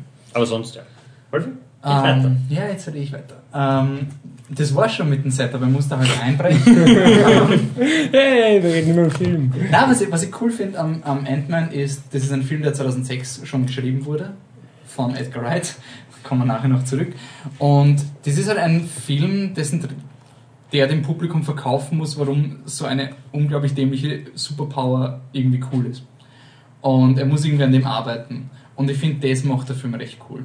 Also, dass du wirklich irgendwie Spaß hast an dem Schrumpfen vom Ant-Man, wie er da in der Badewanne schrumpft und dann kommt das Wasser und boah, scheiße, er muss da raus und dann fällt er runter und bricht irgendwie durch. Und er, er verbringt einfach, einfach, ja, eben, ist. Aber ich finde einfach, was ich cool gefunden habe, war, ich kann, ich kann mich erinnern, wie wir Iron Man gesehen haben, sind wir rausgegangen und haben darüber geredet, ah, wie wird das funktionieren, wie fühlt sich das an, wenn er so diesen Repulsor-Booster hat und würde er sich das Genick brechen, wenn er plötzlich abbremst, wenn er mit Superschall, also Überschall fliegt. Und so habe ich mich nach Ant-Man gefühlt und deswegen habe ich recht cool gefunden, weil ich mir einfach dachte, ah, wie cool und was könnte man machen und wie funktioniert das genau und so und ja, Widersprüche. Okay, gibt's, aber ich habe es einfach lustig gefunden, wieder hineinzupassen. Okay, also ich habe das nicht gehabt mit, boah, was würde ich machen, wenn ich klein wäre? Damen und Kleider. Aber, nein, ehrlich jetzt. Aber, ähm, nein, aber ich habe ihn auch cool gefunden. Oje, oje, oje. Da haben wir bei Magic Mike XXL lange diskutiert. Beim Patrick ist es nicht angekommen. Wir haben nur auf die Uhr geschaut, er ist nur zwei da. Ich würde viel über lockerte Frauen sagen. Was wolltest du sagen, Patrick? Ich habe ihn auch cool gefunden, Michi. ähm, weil er, erstens, das große Plus, das ist der erste Marvel-Film, der, obwohl er wieder mal denselben Bösewicht wie Helden hat, was unglaublich langweilig ist, der es schafft, einen dritten Akt zu haben, bei dem es nicht darum geht, dass irgendwas Großes vom Himmel fällt, während du eine Schlacht in der Luft hast, sondern vor allem, er muss nicht einmal mehr die Welt retten, weil das ist vorher schon passiert und es, ist, es wird wirklich reduziert auf einen unglaublich persönlichen, unter Anführungszeichen, Kampf in einem Kinderzimmer. Mhm. Und das, das finde ich echt cool. Ich meine, das ist vor allem jetzt wegen all, all, all den anderen Marvel-Filmen, wo das letzte Drittel immer scheiße ist. Ich meine, eh gut, ne? aber nein, scheiße. Und dieses Mal schaffen sie es, dass das letzte Drittel vielleicht sogar das beste Drittel vom Film ist. Ich habe sehr viel gelacht. Also, nicht nur. es, ist, es war wirklich so, bei, bei Guardians of the Galaxy bin ich neben einem Gleis gestanden und habe mir gedacht, es ist, für mich ist der Film nicht lustig. Er ist pseudo-lustig, Ja. weil der ganze Film war eine Aneinanderreihung von, schau, normalerweise hast du die Szene, jetzt ist anders. Und bei Ant-Man habe ich am Anfang ein bisschen ein ungutes Gefühl gehabt, weil er beginnt mit diesem Kampf im Gefängnis. Und das ist dann ein Abschiedsritual. Und da war ich schon ein bisschen in meinem Zynismus-Modus so, sind die Marvel-Filme wirklich nur mehr eine Aneinanderreihung von Szenen, die etwas implizieren, nur um etwas anderes zu sein? Weil so war Guardians. Obwohl das Und Problem bei Guardians war ja vor allem, dass die, die Charaktere an sich immer zu cool waren, um die ja. Situation ernst zu Aber nehmen. es Das war dann nicht Genau, und der ganze Film war so, der ganze Film war, er, er war ein Standardfilm und hat sich darüber lustig gemacht. Also zum Beispiel, sie gehen in Slow Motion nebeneinander und dann kratzen sie sich auf die Eier, weil normalerweise tut man das nicht im Heldenshot. Und es ist ein Meta-Humor, der den Film für mich zerstört. Und bei Ant-Man war der Humor im Film. Also diese Szene, die im Trailer ist und egal wie oft ich sie gesehen habe, es ist immer noch lustig, wo die Thomas the Tank, also diese Thomas, diese, Ja. diese Lok, du siehst es aus der Sicht vom, vom Ant-Man, wo halt diese Lok herumfährt und du hörst das Kinosound und wurm, wurm, wurm und der Bösewicht steht dann und schaut so überrascht und wird gerammt von dieser Lok und es wird inszeniert wie in einem Film, wo halt ein, ein episches Zugunglück ist und dann siehst du die Szene von außen, wo halt das Kinderspielzeug umfällt und Ist das die Szene aus dem Trailer? oder? Ja, ja, und genau. die, die ist noch Die immer lustig. immer, ich habe ja. sie so oft schon gesehen. Es ist wirklich, wirklich lustig. Und es sind einige Szenen dabei, die in meiner Kritik habe ich zwar gemeint, dass es ein Überbleibsel von Edgar Wright aus seinem Drehbuch ist. Ich habe dann einen Podcast gehört und das war eine, eine Beifügung anscheinend vom neuen Regisseur. So eine stille Postszene, wo der Mexikaner erklärt, ich habe das gehört, wenn ich den Film gesehen habe, ich, ich will es jetzt nicht erklären, aber es ist eine lustige stille Postszene und die ist, kommt zweimal im Film vor und ich habe beides Mal sehr drüber gelacht und ich finde die Ort einfach sehr lustig. Vor allem, ich finde auch, wie der, wie der Film endet, passt sehr dazu, wie, was der Film eigentlich ist. Der Film Mhm. ist eigentlich eher eine, eine Actionkomödie als ein ultra wichtiger Superheldenfilm. Ja. Und der Film endet auch in, einer abs in einem abstrusen Witz einfach nur. Ja, aber es ist voll okay. und es passt Also, einfach es dazu, wie der vorher aufgebaut ist und die Charaktere. Ich, meine, will es ansprechen, weil es geht bei diesem Film, kann man sich auskapseln, der Edgar Wright, der weggegangen ist. Ich finde, du hast im Film schon gemerkt, die Marvel-Szenen, die jetzt in den Film hineinkommen. Und aber man dann, muss auch sagen, die Szenen, die Marvel-Szenen, die in den Film reinkommen, waren nicht unbedingt schlecht. ich denke mal, halt, wenn der Edgar Wright seit 2006 an dem Film gearbeitet hat, Und man sieht auch mal sagen, teilweise. was der Edgar Wright gemacht hat. Also stimmt, er hat gemacht? die ähm, Shaun of the Dead, Hot Fuzz und World of the End, der Äh, Trilogie, Cornetto-Trilogie Regisseur, gemacht. Regisseur und Regisseur, genau. Okay. Und er hat äh, Scott Pilgrim gemacht, Mhm. auch Regisseur und Drehbuchautor. Mhm. Und ähm, weil was man da jetzt noch ähm, dazu sagen muss, ist auch, dass ähm, du siehst zwar teilweise, wo seine ähm, Beziehungsweise das Lustige finde ich ähm, in einem anderen Podcast, äh, mit, wo der Regisseur interviewt worden ist, Empire. ja. Ja. Ähm, ist gesagt worden, dass eine Szene, wo ich gesagt habe, so, das ist eindeutig Edgar Wright, nicht, nur, nicht auch die Stille Post, aber auch das mit den Tresoren, dass das im Nachhinein hinzugefügt worden ist. Er allerdings in dieser Szene ähm, diesen typischen Edgar Wright-Shot verwendet, wo man einfach nur so ganz schnell gekattete Szenen sieht, so, so, wo er Sachen macht. Und außerdem, ähm, Adam McKay hat auch immer mitgeschrieben, das sollte man vielleicht auch noch erwähnen, wenn wir schon immer über das Drehbuch reden, der hat mit, ähm, mit Edgar Wright zusammen das Drehbuch Der hat ja abgelehnt, Regisseur zu werden. Aber- ich finde, Ant-Man ist eindeutig Ja. einer der stärksten Marvel-Filme, die sie Mhm. gemacht haben. Und das lässt diesen bitteren Nachgeschmack. Diese, vielleicht wäre es eh nur der gleiche Film worden. Aber einfach dieses Was wäre, wenn, hätte Ant-Man dieser Film sein können. Aber wurscht. Ich finde ihn wirklich cool. Ich würde mir problemlos ein zweites Mal anschauen. Für mich ist er empfehlenswert. Ähm, ja, für mich ist auch ein empfehlenswert, weil das erste Drittel habe ich dann schon sehr lang gefunden. Ich habe gedacht, so, ah, jetzt komm endlich in die Gänge, dann Mhm. hast du eine Trainingsmontage. Und was wir auch noch herausheben sollten, weil es wirklich cool ist, ähm, die Shots, wenn er klein ist, dafür haben sie sich wirklich was überlegt und nicht nur einfach CGI gemacht, sondern sie haben diese Macro-Cameras quasi ähm, verwendet, die ähm, zum Beispiel, es gibt diese coole ähm, Badewannenszene, wo sie wirklich kleine Kameras in die Badewanne reingelegt haben und damit eben dieses, das gefilmt haben, wie es ausschauen wird und dann im Nachhinein ähm, erst den Enden hinzugefügt. Das heißt, es ist nicht alles CGI, sondern sie haben einfach diese coolen Kameras verwendet, die diese, ähm, die Badewanne riesig Und erscheinen lassen. das Coole ist halt auch, dass sie die, die, das Licht und so, wenn, es, wenn der Ant-Man-Suit klein ist, dann schaut es nicht so aus wie ein normaler Schauspieler, den es kleiner gemacht haben, sondern wie das Licht reflektiert und sowas. Er schaut klein aus. Ja. Also selbst wenn du den, den Ant-Man in der Frontale hast und du siehst seine Augen und so, er wirkt irgendwie von. Er wirkt einfach kleiner, ich weiß nicht warum, aber er hat diesen kleinen süßen Roboter-Look. Die Ameisen sind langsam. Was? Ameisen sind nicht schnell, oder? Die sind relativ langsam. Weißt du, was auch langsam ist? Unter Umständen der Westen. Ach so, Mama hat schon überleitet. Ich habe geglaubt, das ist noch, das ist noch die Pipi-Zeit. Rausschneiden. Na gut, ja.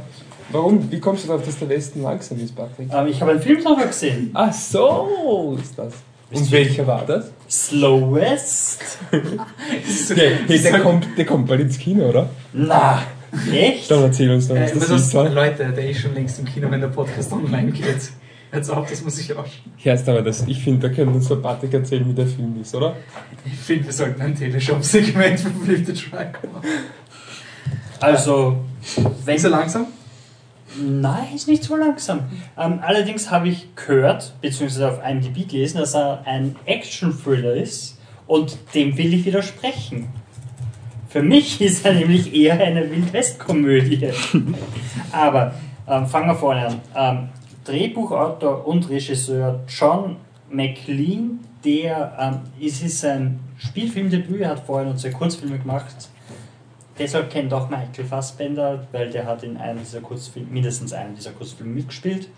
Und es geht um, nur ganz kurz, es geht um den Cody Smith McPhee, wie er wirklich, also wie im Film heißt, weiß ich nicht, aber er ist ein Engländer, der nach Amerika kommt, weil er seine, seine große Liebe sucht. Also ein Mädel, das er in Schottland kennengelernt hat und Mhm. die mit ihrem Vater fliehen musste aus ähm, Großbritannien nach Amerika. Und er fühlt sich verantwortlich deshalb und sucht sie und weiß quasi, wo er hingehen muss. Und er wird aufgelesen von einem Bad Boy Michael Fassbender, der ein, ein Kopfgeldjäger ist, mehr oder weniger, und er sagt, er, er nimmt ihn halt das Stückerl mit. Okay. Und dann gehen sie halt durch den Wald, im Großen und Ganzen, gehen sie durch den Wald und du minimalst erfährst du so, was hinten passiert ist. Und ähm, dann treffen sie auf Ben Mendelssohn. Ich weiß nicht, ob ihr es wisst, aber er ist ein super Schauspieler. ähm, der auch nur ganz kurz vorkommt, aber auch cool ist, weil er hat diesen fetten Pelzmantel. Weil er einfach. Was? Ben, Westen. Fetter Pelzmantel. Ist nicht heiß? ähm, unglaublich ist, aber es, es ist auch so, dass es kalt ist dort. Also Okay. Wilder Westen heißt nicht unglaublich heiß, sondern auch im Winter durch die Berge gehen und sowas. Ja, Wolfgang. Jetzt bist du aufgegeben. Geografie? Das ist meine Schwachstelle. Ja, vorher was Wissenschaftler, die zweite Schwachstelle. Auf jeden Fall Ben Mendelssohn, der sich selber einen fetten, unglaublich fetten ähm, Pelzmantel ausgesucht hat, weil er halt meint, das hat man noch nie in Filmen gesehen, also zieht er sich einfach mal einen Pelzmantel an. Und ähm, ich finde den Film unglaublich lustig, weil es ist dieser junge Typ, der quasi keine Ahnung von nichts hat und der zieht halt mit dem grantigen Bodybuilder, äh, nicht Bodybuilder, sorry, äh, Kopfgeldjäger äh, durch, durch die Wälder und, und sie geben sich's dauernd. Und der, und der Junge wirft dem Alten dauernd vor, dass er so frustriert ist und ihn nur mitnimmt, weil er Gesellschaft braucht. Und der alte Mann, der soll die Goschen halten, er geht ihm am Arsch im Großen und Ganzen. Und er ist aber teilweise dann wieder wirklich hart, wenn du eine Szene hast, wo sie in so einem Minishop sind und dann wird dieser Minishop über, überfallen und ähm, die zwei ähm, Räuber, ein Mann und eine Frau, sterben. Und dann gehen sie raus aus diesem Ding und da stehen auf einmal zwei Kinder. Und denkst du, Scheiße. Und dann lass es, lass uns die Kinder einfach zurück, sie können ja nichts machen. Und dann bist du einfach, holy shit. Und es ist halt wirklich, wirklich brutal. Und dann gibt es wieder so coole Sequenzen, wo einer, also es gibt dann einen großen Endkampf. Es, es, es gibt ein Häuschen mitten in der Prärie, also links und rechts nur Felder. Und dann kommen halt böse Kopfgeldjäger und schießen auf das Haus und, und verwüsten das Haus.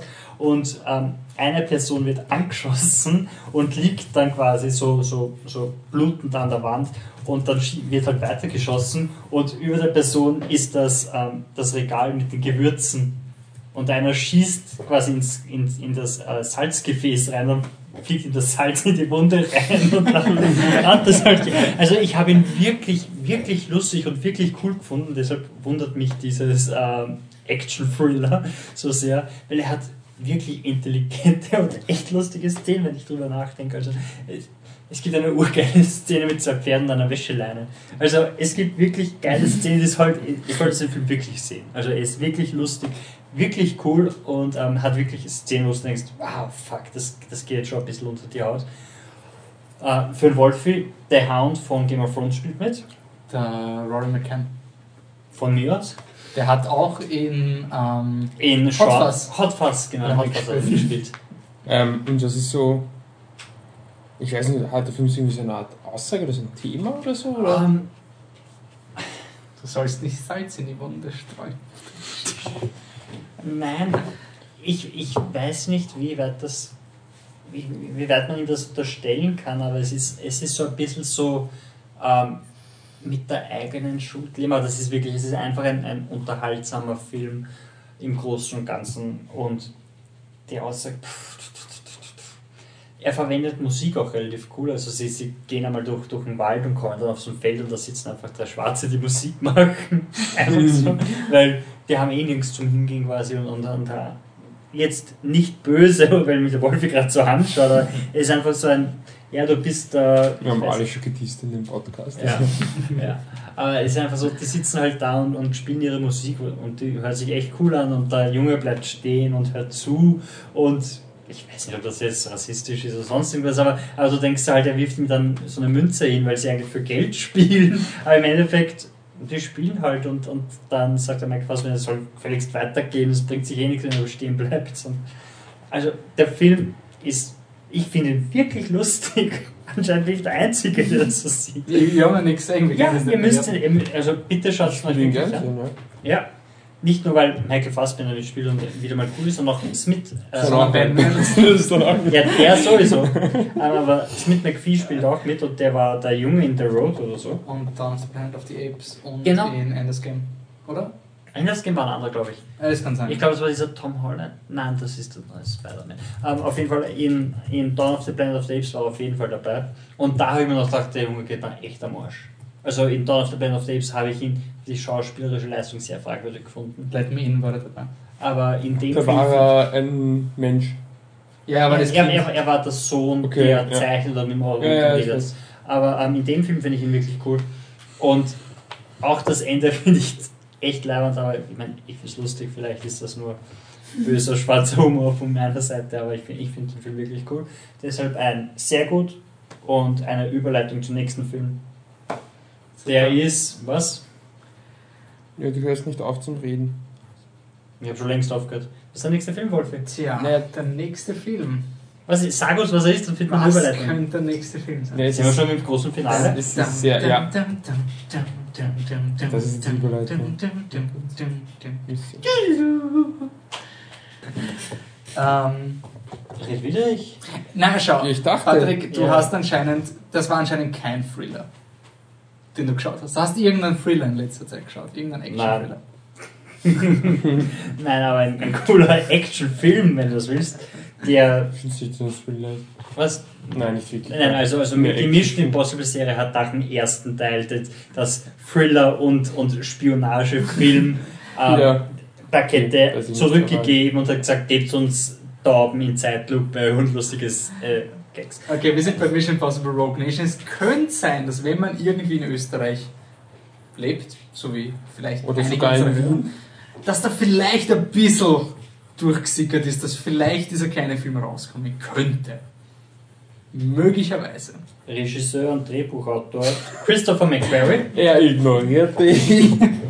Wir kommen eh noch zu Wien, zur Oper, zu U-Bahn-Stationen. Schaut mal nicht. Der Film wurde in Wien gedreht und die Premiere Teilweise, war in Wien. teilweise. teilweise und, Schaut euch unseren Setbericht an. und die Premiere war in Wien, bevor wir es Ähm, nicht erwähnen. bevor wir, bevor wir davon, äh, davon reden, Weiß ich ich habe auf Puls 4, keine Werbung, äh, ich habe auf Puls 4 einen, ja, von dir kann die Werbung zu Puls 4 nicht kommen. Ich habe einen Enthüllungsbericht von Puls 4 gesehen, dass Tom Cruise Wien gar nicht so geil findet, sondern, Schau her. warte, sondern sie nur in Wien gedreht haben, weil die Stadt Wien 750 Euro investiert hat in diesen Film. 750 Euro. Äh, 750.000 Euro. Okay. in diesen Film investiert hat, damit sie in Wien drehen. Na. Ja, Du meinst, du meinst, dass Tom Cruise ist nicht, weil er Österreich so liebt, so kommen. nein, eindeutig nicht. Und das Coole war, sie haben diese Frau von diesem, ähm, ich weiß nicht, es ist nicht Filmfonds Austria, es ist irgendwas anderes, aber sie sind halt dafür da, um quasi Produktionen nach Österreich zu bringen. Und dann wurde ihnen vorgeworfen, ja, sie, österreichische Filme werden da viel zu wenig gefördert. Und sie hat das so geil, ähm, so, so wirklich wie eine echte Frau, die mit Medien, mit Publicity gut umgehen kann, hat gemeint so, naja, es ist die Frage, ob man ob man einfach gute ähm, internationale Filme nach, nach Österreich holen will, um das Bild Österreichs quasi weltweit zu verbreiten, oder ob man in seiner eigenen Sache weiter köcheln will. Wo du denkst, das kann überhaupt kein Backlash werden. Auf jeden Fall, Gut, dass das Leute nicht so interessiert wie österreichische Musik, wo dann alle durchdrehen. Christopher McQuarrie hat das Drehbuch geschrieben und war auch Autor. Der hat so einen anderen Film ein Drehbuch geschrieben, oder? ähm, er hat schon andere Filme, ja. Live, Die, Repeat. Im, I, Edge of Tomorrow. Genau, Edge of Tomorrow und Jack Reacher. Also er ist eigentlich der, er ist der Regisseur, den Tom Cruise für seine Filme anheuert seit neuestem. Okay. Kann man, kann man sagen. Tom Cruise ist natürlich auch Produzent des Films. Und ähm, im Großen und Ganzen geht es darum, ähm, Alec Baldwin als Verkörperung der CIA will die IMF äh, loswerden.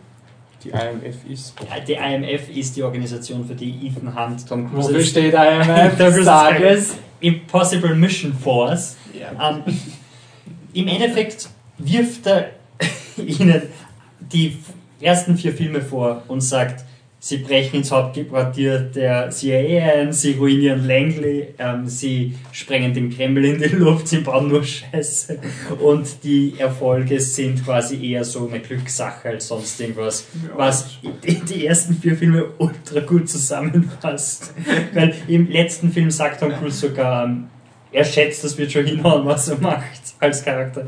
Und ähm, auf jeden Fall, äh, IMF wird eingestellt zu dem Zeitpunkt, zu dem Tom Cruises Ethan Hunt ähm, herausfindet, dass es da- das Syndicate wirklich gibt, eine, ein böses IMF, also eine, eine terroristische Organisation, die durch ähm, minimale Eingriffe Großes bewirkt. Sind sie wie Hydra? Nein, sie sind ernst zu nehmen. Okay.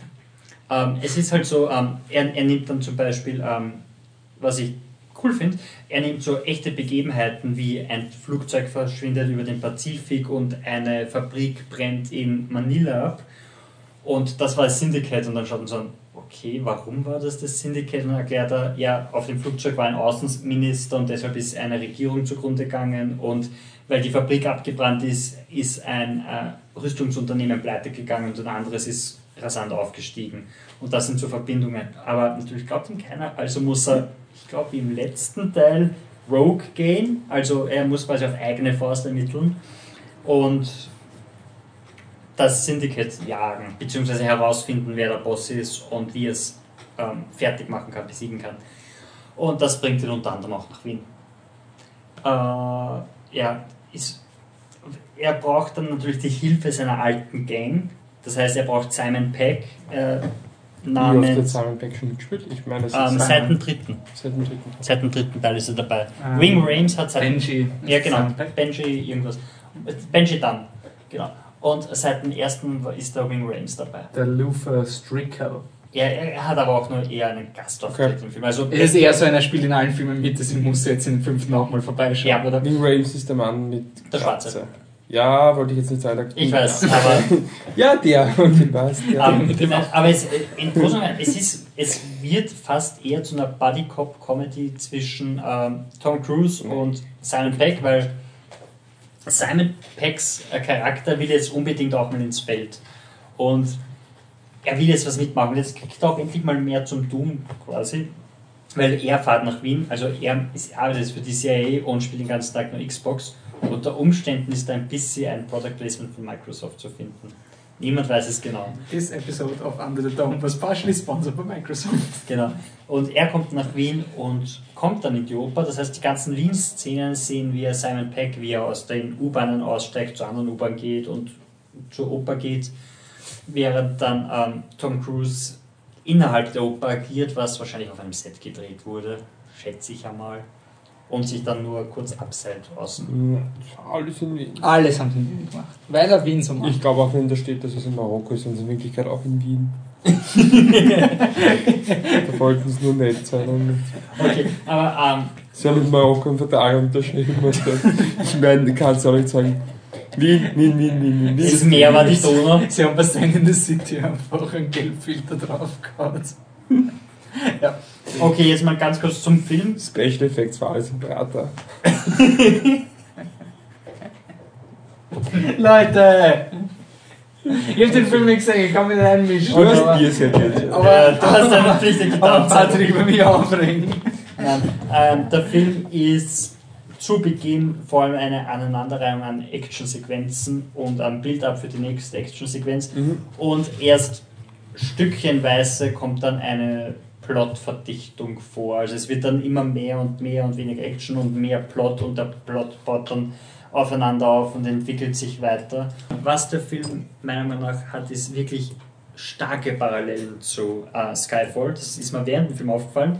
Also in der Mitte vom Film ist mir aufgefallen, so ein, das ist eine pseudo-junge ähm, amerikanische Version von Skyfall wirkt irgendwie. Und dann ist der Film weitergegangen. Es ist Geht es darum, warum das IMF nicht obsolet ist, obwohl die Regierung ist das. Weil Skyfall ist ja auch so das, das Mantling vom fängt- MI6. es ist, es ist so ein bisschen, ja, naja, also IMF ähm, wird am Anfang quasi die Sinnhaftigkeit abgesprochen, die sie sich dann quasi unter Umständen zurückarbeitet. Mhm. Aber es ist halt wirklich so vom Aufbau und auch vom, von der Porträtierung des Bösewichts und von ähm, den Situationen und diesen Pseudo-Aussagen, die der Film hat, wirklich sehr Hat der Bösewicht eine ähnliche Background-Story wie in Skyfall? Ja. Von, wirklich? Okay. Also auch so einer, er ist mit dem System nicht mehr zufrieden und lässt Mhm. jetzt sozusagen. Oh. Wirklich, Oh. wirklich, wirklich. Es ist, es ist wirklich fast eins zu eins Skyfall von der Bösewichtsthematik, nur halt ähm, Ein bisschen weniger ernst auf jeden Fall. weniger Ton her. ernst, ja. Und was auch ist, ähm, sie zelebrieren zwar noch immer die, so ein bisschen dieses äh, Mission Impossible ähm, Gebilde, das sie sich über die letzten neun Jahre, 19 Jahre aufgebaut haben. Allerdings auch natürlich nicht so, wie Skyfall das macht hat zum 50-jährigen James Bond Jubiläum. Also du hast nicht diese Szenen von wegen äh, Das ist ja Schleudersitz. andere, andere Natürlich. Liga. Absolut, Ja. absolut. Aber ich muss jetzt da noch kurz einwerfen, weil ich weiß es nicht, weil es war mein erster Mission Impossible und ähm, falls der Film das macht, sonst glaube ich dir jetzt einfach, der macht das so gut, dass das dir nicht negativ auffällt. Nein, es Also- fällt ja nicht negativ aus. Also ich meine, nein, ich sage nur jetzt, Nein, es, ja. es zerstört nicht den Film. Ich hätte jetzt Nein. nie gesehen, ah okay, das spielt jetzt auf was an, was ich nicht weiß. Nein, Das finde ich gut, das. weil Überhaupt gesagt, für mich war es ein eigenständiger Film und das, das funktioniert auch. Mhm. Das ist auf jeden Fall positiv dann. Ja. Und was, was bei dem Film halt auch ist, ist, wenn du rausgehst, hast du wirklich so ein, so ein erschöpfendes Gefühl, so ein pff, jetzt habe ich, obwohl das war auch was, was du gesagt hast, also zu viel Action. Ja, aber deswegen war ich jetzt nicht erschöpft, aber okay. Ja, Ja, aber, ich meine, aber es ist so ein, ist schon viel, viel passiert, einfach nur so von, wenn du denkst, von Action Set Pieces und dann ist das passiert. Also wenn man sich es ist ein Film, der groß wirkt. ja, Das stimmt. Also ja. wenn du den Und Film, glaube ich, es war so öfters ein- sehen würdest, dann wäre das so ein, also wenn es zum Beispiel bei der DVD er wirkt länger als er ist, aber nicht, Ja, nicht unbedingt genau. auf schlechte Art und Weise. wenn du dir Mission Impossible glaube ich, den DVD-Abend anschauen würdest und du kennst den Film schon, würdest du jetzt, boah, jetzt muss noch das passieren, es muss noch das passieren, das muss noch passieren, dann kommt die Szene noch und von dem her wirkt das schon sehr lang und am Anfang, wo nur Action aneinander waren, habe ich gedacht, boah, also die ganze Zeit sollte jetzt nicht so sein, weil die, sie sind zwar cool, diese Sachen, Mhm. aber es reicht nicht für einen Film und dann kommt eben diese Story quasi in die Gänge. Ja, Also du bist am, am danach bist du, aber findest du die Story so umwerfend? ich finde sie nicht unbedingt so toll Ich umwerfend, fand das ein ich bisschen problematisch, dass er immer wieder äh, Charakterkonflikte Konflikte impliziert, die im Endeffekt keine sind. Das fand ich irgendwie ziemlich enttäuschend. Es gab einen, gibt einen Moment im Film, wo ein, wo, ja, das kann man schon ansprechen, ich- keine Ahnung, wie der Charakter von Tom Cruise heißt, Ethan Hunt. wo der Ethan Hunt eine, eine wirklich, quasi eine moralisch wirklich schwierige Entscheidung treffen muss. Und es löst sich dann so auf, dass es relativ wurscht ist. Also es ist dann eine. Win-Win-Situation statt einer Fuck-Win-Situation. Also so einer, Ja. okay, ich muss mich quasi für ein wirklich schlimmes Übel entscheiden, damit das irgendwie gut ausgehen kann. Und das wird dann wirklich schon so aufgelöst, dass es nicht nur für alle passt, sondern dass du sogar nach, im Nachhinein das Gefühl hast, da war eigentlich nie ein Problem. Ja, das stimmt. Das, hat, das war schon für mich so ein bisschen ein Problem mit der Story, dass es immer irgendwie ein bisschen ähm, dramatischer jetzt von, von, der, von den Entscheidungen her tut und das, er tut schon irgendwie sehr das ernst ist das, manchmal Genau das und ist dann das, kommt was ich, so, pff, na gut, das war's jetzt. genau das ist das, was ich gemeint habe von wegen ähm, so Twists und ähm, Entscheidungen von Charakteren. Es gibt auch Mhm. eine Szene, wo man sich fragt, boah, wird er jetzt verraten quasi? Und für mich war von Anfang an klar, nein, natürlich wird nicht verraten. Das ist Ja, Teil des Planes. Und, und genau sowas ist das. Und Vielleicht ist es jetzt auch so ein bisschen ein, ich habe noch nie Mission Impossible gesehen und weiß jetzt nicht so was, was die Tonart ist oder es wobei gibt, jetzt sagst, es gibt also, immer anders. wenn ja. du dir den, den vorigen, den vierten Teil anschaust, ist fast dieselbe Szene drinnen. Deshalb ist Okay. es dann ein bisschen schon wieder okay. Na, ist Ja. eh klar, dass nicht passiert.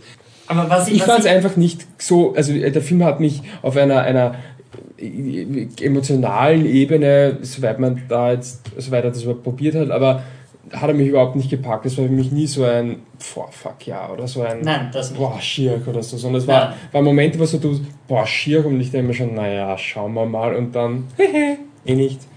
Weißt du, ich, das Ja, war für voll, mich voll. wirklich ein Problem, Ja, muss ich ehrlich ich, sagen, ich, mit der Story. Schätze, also ich schätze, Mission Impossible wird eher, also der fünfte wird jetzt eher in diese äh, Fast and Furious ähm, Art von Filmen reinfallen.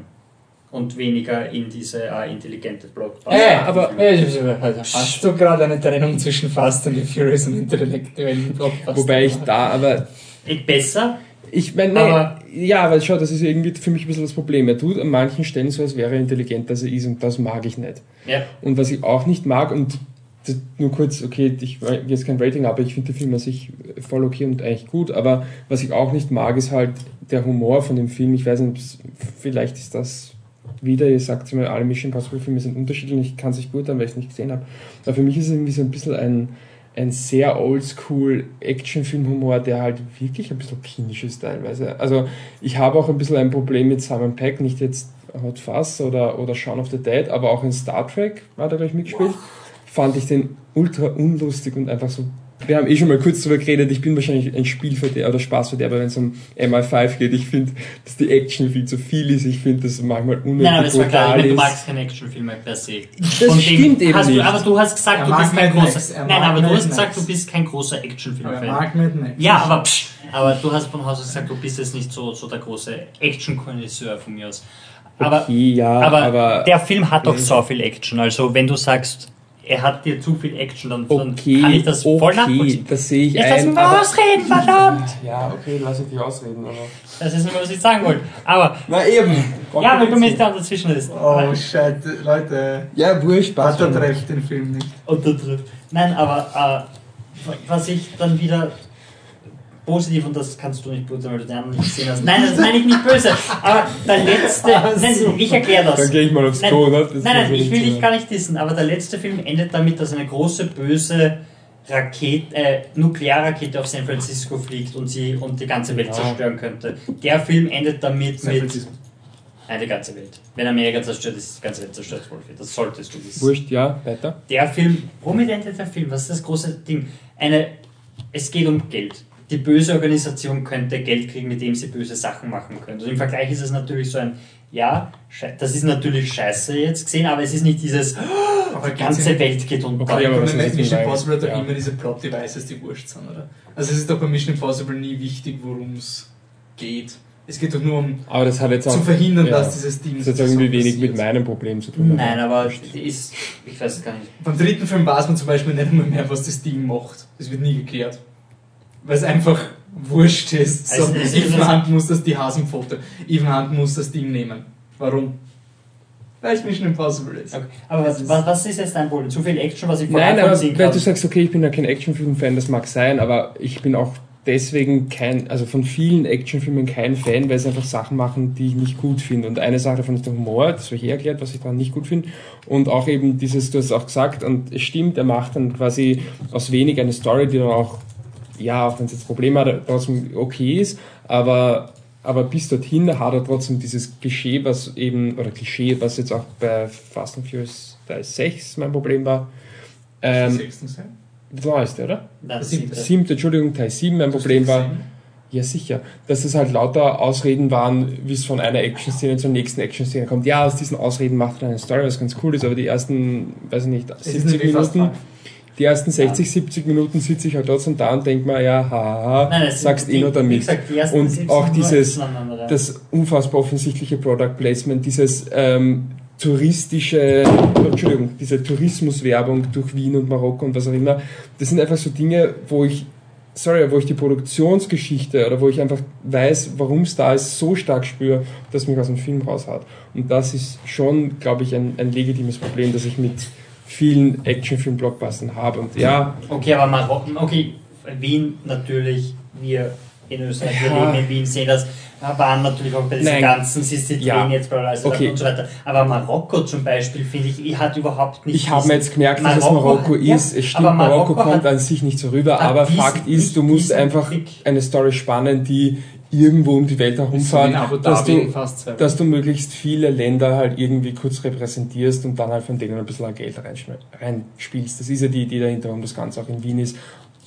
Geld reinspielen, jetzt im direkten oder im indirekten Sinne, weil global, bla bla Ja, bla. aber ich meine, das ist kein Film vorwerfen. Das kannst jedem Film Lupa hat, vorwerfen, hat das kannst- statt in Frankreich das kannst- die Okay, das kannst haben. gewissen Actionfilm-Blockbustern vorwerfen und ja, dann kannst du wieder sagen, okay, du hast ein Problem mit Genre an sich, aber wie gesagt, das Problem, das ich mit dem Genre an sich habe, ist schon in Sachen zu unterteilen, die ich wirklich per se negativ finde. Das möchte ich nur erwähnen, dass es nicht so ein ist, ich finde Actionfilme blöd aus, sondern ich mag das nicht daran. Und der Film macht eben genau das und er könnte schon anders sein. Mad Max Fury Road ist auch anders. Trotz allem, der Film ist nicht anders. Okay, wurscht. Er ist Ja. sehr Standard. Nein, ein gutes find- Standard, aber- Ich, ich finde ihn besser als Standard, muss man schon sagen. Weil ich Nein, ich sag's die- nicht Niveau, aber einfach was er alles macht, ist nicht. Ja, ja, nichts gut, Neues. Klar, klar, ja. Ja. Aber ich finde ihn besser als Standard, weil ich, ich finde, dass er es trotzdem gut umsetzt. Also ich, ich finde ich find Ja. jede Action-Szene und jeden Spannungsmoment, also auch in der Wiener Oper, was liebe Presse nicht der beste Teil des Films ist, aber ich finde ihn gut und, und auch äh, interessant übersetzt, weil, weil es werden verschiedene Sachen etabliert, wo du denkst, boah, wie wird das gelöst und was ist das Ja. Endgame dahinter und, Es und sind gute Action-Szenen, keine Genau. Frage, ja. Und was ich auch cool finde, er macht auch wieder sehr viele Sachen echt. Also er fährt Motorrad. Und, Nein. und dieses, du siehst, dass wirklich er Motorrad fährt. Und es ist, dies- es ist so, eine, eine, so ein Detail, er lehnt sich einfach zu sehr in die Kurve rein und sein Knie kommt am Boden an. Und du siehst einfach, wie, wie er panisch quasi aufs Knie schaut, so scheiße, was gerade passiert.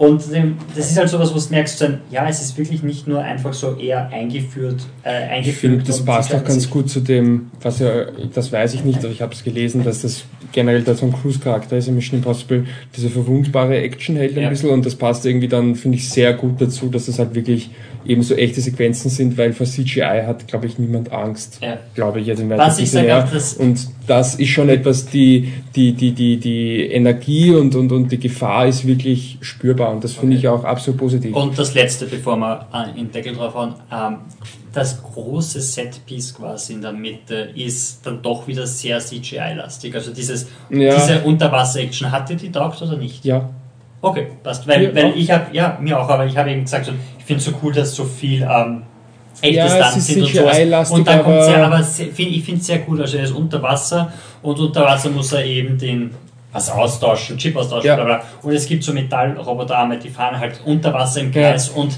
die Kamera wird aber, auch wenn CGI ist, wie finde ich, saugut eingesetzt und Ja. das habe ich so geil gefunden. Und es wird wirklich auch, obwohl es das eine CGI-Szene ist, haben wir jetzt gut mit den anderen Action-Szenen, weil es einfach spürbar ist. Es ist wirklich Ja. eine spürbare Energie da und eine spürbare Last und das ist nicht dieses halt, ich ja, ich vielleicht jetzt auch, vielleicht auch weil es immer. einfach weil es so simpel ist und einfach Ja. um Luftanhalten geht. Ja. Und jeder weiß, Luftanhalten ist scheiße, wenn es dann schon noch unter Wasser bist, aber du merkst, es geht zu Ende. Und damit spielt der Film, das finde ich cool. Mhm. Ähm, ja, obwohl er meiner Meinung nach auch viele Schwächen hat, ähm, war er bei mir sehr gut, weil es äh, einfach gute Unterhaltung ist, auch ohne, ähm, Ja, finde ich auch. auch wenn er ohne, ähm, ohne groß, du gehst raus und, und redest drüber oder musst drüber nachdenken. Nein, absolut nicht. Aber so ein überdurchschnittlich guter Sommerblockbuster. Mhm. Ich habe so viele, ja, gut. Ich sehr gut. Ich habe so viele Probleme mit dem Film, dass er eigentlich ein Laubarm wäre. Ich finde allerdings, dass er ähm, eine Sache, und das ist meiner Meinung nach eine große Sache, richtig gut macht, und das ist, er hat sehr viel Geld und setzt es gut ein. Das Ja. ist für mich irgendwie so das, was für mich persönlich MI5 oder das, was ich positiv dran finde, zusammenfasst. Deswegen ist es für mich auch absolut ein empfehlenswert. Okay, sehr gut. Ähm, Social-Segment, Wolfi, red. Ähm, wir kommen zum Social-Segment. Da haben wir Lock, Stock and Two Smoking Barrels oder auf Deutsch Bubetame König Gras von Guy Ritchie bekommen. Ähm, den haben wir vorgeschlagen. Ihr könnt das. Video auf Facebook schauen. Genau. Ähm, also unser Social-Segment ist immer, es ist daraus entstanden, dass wir gesagt haben, wir wollen eben auch Filme einbinden, die es schon auf DVD gibt oder halt, die man vielleicht sehen hätte sollen. Und die Idee war, dass einer für die anderen beiden einen Film vorschlägt, den A, beide nicht gesehen haben und B, die Person, die es vorschlägt, auch der Meinung ist, dass die was in dem Film finden können. Und ich glaube, die, wenn ich es nur kurz einwerfen darf, die, die idealisierte Form von Social Segment wäre wahrscheinlich so wie letzte Woche. äh, nicht letzte Woche, letztes Mal bei Autotreffen, weil ich glaube, es ist zum ersten Mal dieses Social-Segment nach der eigentlichen Idee funktioniert hat, oder? So ein, ich schlage ich einen Film vor und dann diskutieren wir richtig darüber und nicht so ein, äh, Ich weiß finde gut, ich finde nicht gut. oder es, es kommt ein neuer Film raus von, oh gar nicht, Philipp Simon Hoffmann ist gestorben, schauen wir uns Truman an, äh, also Capote an oder so ein, weißt du, ich meine, Ja. es war eigentlich wirklich mal dieses, ihr solltet das schauen, darüber können wir gut diskutieren, Ja. eigentlich. Nicht, ich, damit lobe ich mich jetzt nicht selbst, nicht falsch verstehen, aber es waren ja bis jetzt haben verschiedene Faktoren dazu geführt, dass das immer so ein, Stimmt. Wolf ist Ja, so ein Junkie-Vorschlag. Das haben wir aber auch okay gefunden, das Halloween-Segment. War Ja, auch eins der stimmt, stärkeren. war gut, ja. Vor allem da haben wir, da haben wir Oculus geschaut. aber es kann natürlich auch so laufen wie Jurassic Park, wo der Michi nicht kapiert, dass man wirklich schauen. Okay, auf jeden Fall hat uns der Bernhard vorgeschlagen, Lockstock and Two Smoking Barrels und den haben- hat keiner von uns gesehen. Wenn ihr einen Film habt, den ihr entweder wisst, dass wir nicht gesehen haben, oder vermutet, dass wir ihn nicht gesehen haben, weil wir noch keine Kritik drüber geschrieben haben, oder ihr uns alle unsere Podcasts gehört habt und gesagt habt, dann habt ihr es nie erwähnt, gibt es ja nicht, den müsst ihr schauen. Oder ja Ja. vielleicht ein abstruserer Film ist, über den man nicht so Oder stolpert. auch ein älterer. Oh, Genau. genau. Oder es kann auch ein moderner Film sein, wo du sagst, es gibt doch nicht, dass ihr genau den Film übersehen habt. Das kann es doch nicht sein. Dann könnt ihr uns schreiben, entweder auf Facebook, Flittertruck oder contact.flittertruck.com. Der Bernd hat uns unter anderem geschrieben, es waren noch mehr Bernhards Film wurde gezogen. gezogen. Gibt es ein tolles Video. Beim, bei der nächsten Ziehung gibt es auch wieder ein Video. Wir wissen noch nicht, was im nächsten Podcast beim Social Segment gesprochen wird, besprochen wird. Also sind da ein vorgeschlagener Film sein, oder? Jo. Sicher. Also, und Also genau, wenn ihr schon einen Film vorgeschlagen habt auf Facebook, ihr könnt gerne einen neuen Film vorschlagen, aber dann wird euer, euer anderer Film, den ihr vorgeschlagen habt, rausgenommen aus unserem ähm, Überraschungseier. Pot und die, der andere Vorschlag wird reingegeben und wenn ihr gezogen wurdet, müsst ihr für einen Podcast aussetzen. Das heißt aber, kann man schon sagen, Bernhard wird gerne einen Film vorschlagen. Wir Oder markieren schon, das. oder schon ist schon Okay. vermerkt, aber in der nächsten. Welchen Film hat er vorgeschlagen? weiß gar nicht. Aber er hat mir geschickt. Okay, aber das Ist ist, ja jetzt im Großen Absolut. Das, irrelevant. Auf jeden Fall. Und jetzt lassen wir mal den. Bernhard zu Wort kommen, weil der hat den Film vorgeschlagen und er hat uns eine Kurzkritik geschrieben zu dem Film. Ja, schön.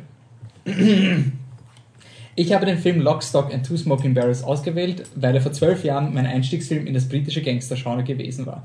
Das Erstlingswerk von Guy Ritchie war völlig anders als vieles, was ich zum damaligen Zeitpunkt gesehen habe.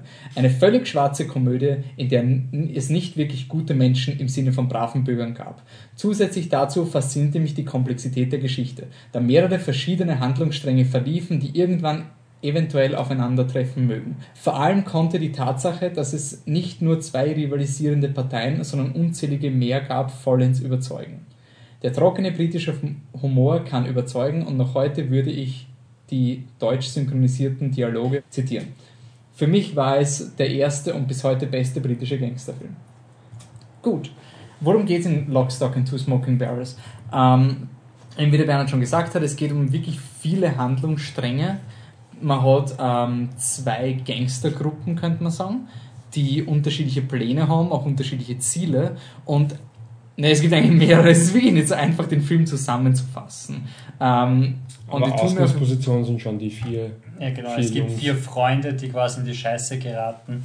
Das sind Eddie, Tom, Soap und Bacon, oder? Also Nick Moran ist der Eddie, Tom ist Jason Fleming, Soap ist Dexter Fletcher und Bacon ist Jason Statham. Genau. Muss man sagen, Jason Film. Stathams Schauspieldebüt. Ja, genau. Und ähm, die geraten quasi in die Scheiße mit einem äh, Mafia-Boss, beziehungsweise nicht Mafia-Boss, aber eben mit einem Gangster, einem Älteren und müssen ihm eine beträchtliche Geldsumme zurückzahlen und ähm, kommen quasi auf einen Plan drauf und dann gibt es noch andere Parteien, die da quasi mit einwirken und die da in die Quere kommen und dann gibt es wieder welche, die ganz was anderes machen, aber zufällig hineinkommen Ja. und dann gibt es Vinnie ist, ja. Jones und es ist eben so eine viele unterschiedliche Personen ähm, kommen sich ständig äh, gegenseitig in die Quere. Obwohl sie eigentlich gar nicht jetzt so, also schon konkurrierende ähm, äh, Ziele haben, aber eigentlich gar nicht so klassisch quasi Partei A gegen Partei Genau, B, ja. sondern eher so Partei A will Es, das, es passiert Partei B oft so, will dass im. Film mal so jetzt Ja. erreicht die eine, machen das und plötzlich rammt sie einen Typen im Auto und du denkst dir so, wo, woher kommt das? Und so, ah ja, den gibt's auch noch. Und der Vor allem, es das. ist auch nicht so ein, dass sie, ähm, sie wissen nicht einmal was von der Existenz der anderen. Das ist auch noch. Es ist nicht so ein, Genau. sie arbeiten gegen die Leute, sondern es ist so ein, sie machen ihre Sache und die anderen machen ihre Sachen, kommen dann blöd in die Quere. Könnte man sagen, Ja. es ist äh, ein Gangster-Love Actually mit ein bisschen mehr. Es, es haben wir irgendwie wirklich an Love Actually erinnert, weil das so viele kleine Mhm. Parteien. Ich meine, Love Actually interagieren sie kaum, da ist mehr so ein, sie bumpen miteinander. Aber ich habe bei dem Film schon irgendwie das Gefühl gehabt, halt, dass da so ein Mikro-Universum geschaffen wird. Und sie sind ein bisschen verbunden, weil du weißt zum Beispiel, dass die vier Freunde, die hören mit den Mikrofonen ihre Nachbarn ab, die etwas planen und solche Dinge. Also sie Ja. sind verbunden, Ja. aber nicht, sie haben ihre eigenen Geschichten und Könnte dann man- konvergieren sie hin und wieder. Könnte man sicher gelten lassen, ja. Ja. Also vielleicht so ist es so ein bisschen diese Struktur, Gruppe A möchte etwas, Gruppe B will genau das andere und dann kommt plötzlich Gruppe C und what the fuck, pusht rein. Also das ist irgendwie so ein laufender Gag des Films. Ja. Und dadurch hat der Film halt irgendwie auch den Vorteil, dass er nach 50 Minuten schon die eine Gruppe, eben die vier Freunde, ein Ziel erreichen lassen kann. Denkst du, so ist, ist es, ich habe wirklich gedacht, ist das das Ende vom Film, weil ich jetzt nicht wirklich Zeitgefühl gehabt, wie lange schon gelaufen und dann sagen, oh, da kommen noch 40 Minuten. Es war Ja. irgendwie so ein, okay, was, was kommt jetzt? Ich habe auch bei der 1-Stunden-Marke draufgeschaut, also äh, 40 Minuten noch so Mist. Ähm, nein, aber das ist, auch, das ist auch was, was einen teilweise aufregt. Also was, was mich zumindest teilweise aufgeregt hat, weil ich genau gewusst habe, so ein, jetzt muss noch so viel passieren und es muss noch so viel schief gehen und das Ja. kann es nicht sein. So, Aber da gehen wir jetzt vielleicht sogar schon Ja, zu sehr. weit, oder? ähm, ja, ähm, weiß nicht, machen wir jetzt mal kurz Ratings, bevor wir... Nein, oder? Jetzt schon Ratings? Meiner ungefähr, was wir vom Film halten, dann Ratings und dann voll an Spoiler. Also ganz kurz, eben, also vielleicht zu meinem Zugang, ich glaube, es ist nicht so ganz unähnlich wie eurer. Ich kenne Guy Ritchie nicht nur als Ex-Mann von Madonna, ähm, was ihn übrigens so Frau. bekannt macht, dass ich, meine Eltern gesagt einen Film von Guy Ritchie, ja, ja, kenne ich eh. Man dachte, wir kennen vielleicht fünf Regisseure und Guy Ritchie ist anscheinend einer davon, was jetzt, Super. naja, nein, das will ich jetzt so nicht sagen, aber wenn man seine Filmografie anschaut, jetzt nicht so naheliegend ist. Ne? Christopher Nolan sagt meinen Eltern sicher nichts, also um das vielleicht in, im Ja, Kontext nicht mit der. Madonna vorher. Völlig egal. Guy Ritchie kennt ich persönlich nicht nur als Ex-Mann von Madonna, sondern für mich ist er halt so ein bisschen ein Quentin Tarantino-Verschnitt, der für mich immer ein bisschen so, muss ich ehrlich sagen, so reaktionär gewirkt hat. Also ein bisschen, ich sage immer so Quentin Tarantino für Arme. Ist, ist jetzt vielleicht ein bisschen gemein, aber für mich immer so ein bisschen, wie gesagt, Tarantino für Arme, weil er eben diesen Stil von Quentin Tarantino ganz offensichtlich mag und halt wirklich irgendwie zu, zu ähm, duplizieren versucht, meines Erachtens nach ähm, was ich halt von den Filmen, die ich bis jetzt von ihm kannte, gesehen habe, mochte ich auch nicht besonders, sage ich auch ganz ehrlich. Und deswegen war es halt jetzt für mich irgendwie so der Einstieg in diesen Film und zumindest jetzt doch keine Beurteilung, aber dass es eben in Richtung Quentin Tarantino geht oder gehen sollte, glaube ich, war auch da irgendwie relativ klar zu erkennen. Der Film ist gleich von 1997, stimmt das? Mhm, 98. 98, damit drei Jahre nach Pulp Fiction und wirkt schon ein bisschen wie eine Reaktion darauf, finde ich jetzt persönlich. Das bezieht sich auf den Humor, Der Dialog. auf, also die vor allem auf den, auf den Dialog, auf den, dadurch auf den Humor und auch diese, äh, diese also diese als, als Humor verkaufte Kaltschnäuzigkeit, mit der die Charaktere in Pulp Fiction agieren. Also gibt jetzt kein langes Drumherum und dann stirbt er doch nicht, sondern boom und er ist tot. Und das ist Ich- irgendwie ja. in Lock, Stock and Two Smoking Barrels auch so ein, ein Motiv. Das Ich habe mir immer wirklich sehr an Tarantino erinnert gefühlt, wie dieser schwarze Mafiose so richtig anfängt, ganz hart, dreckig und wirklich beleidigend zu sein. Also zu einem Typen, der zu ihm hinkommt und das ist wirklich so eine klassische Tarantino-Szene, wo halt der Schwarze jetzt voll loslegt und Schimpfwörter, Tiraden irgendwie abgibt. Da habe ich mir auch das ist so, okay, das wäre prä-Tarantino wahrscheinlich nicht so genau. gemacht worden. Ähm, Patrick?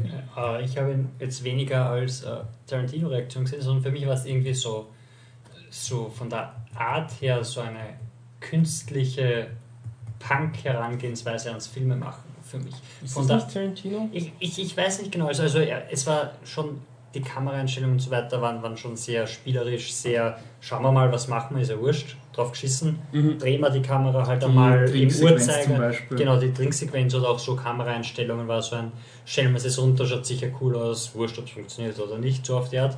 Und ähm, ich fand den Film äh, n- nicht bemerkens, also jetzt nicht, nicht das the best thing ever, aber ich fand ihn äh, ganz okay, er hat mich teilweise aufgeregt von der vom Grundsetting her.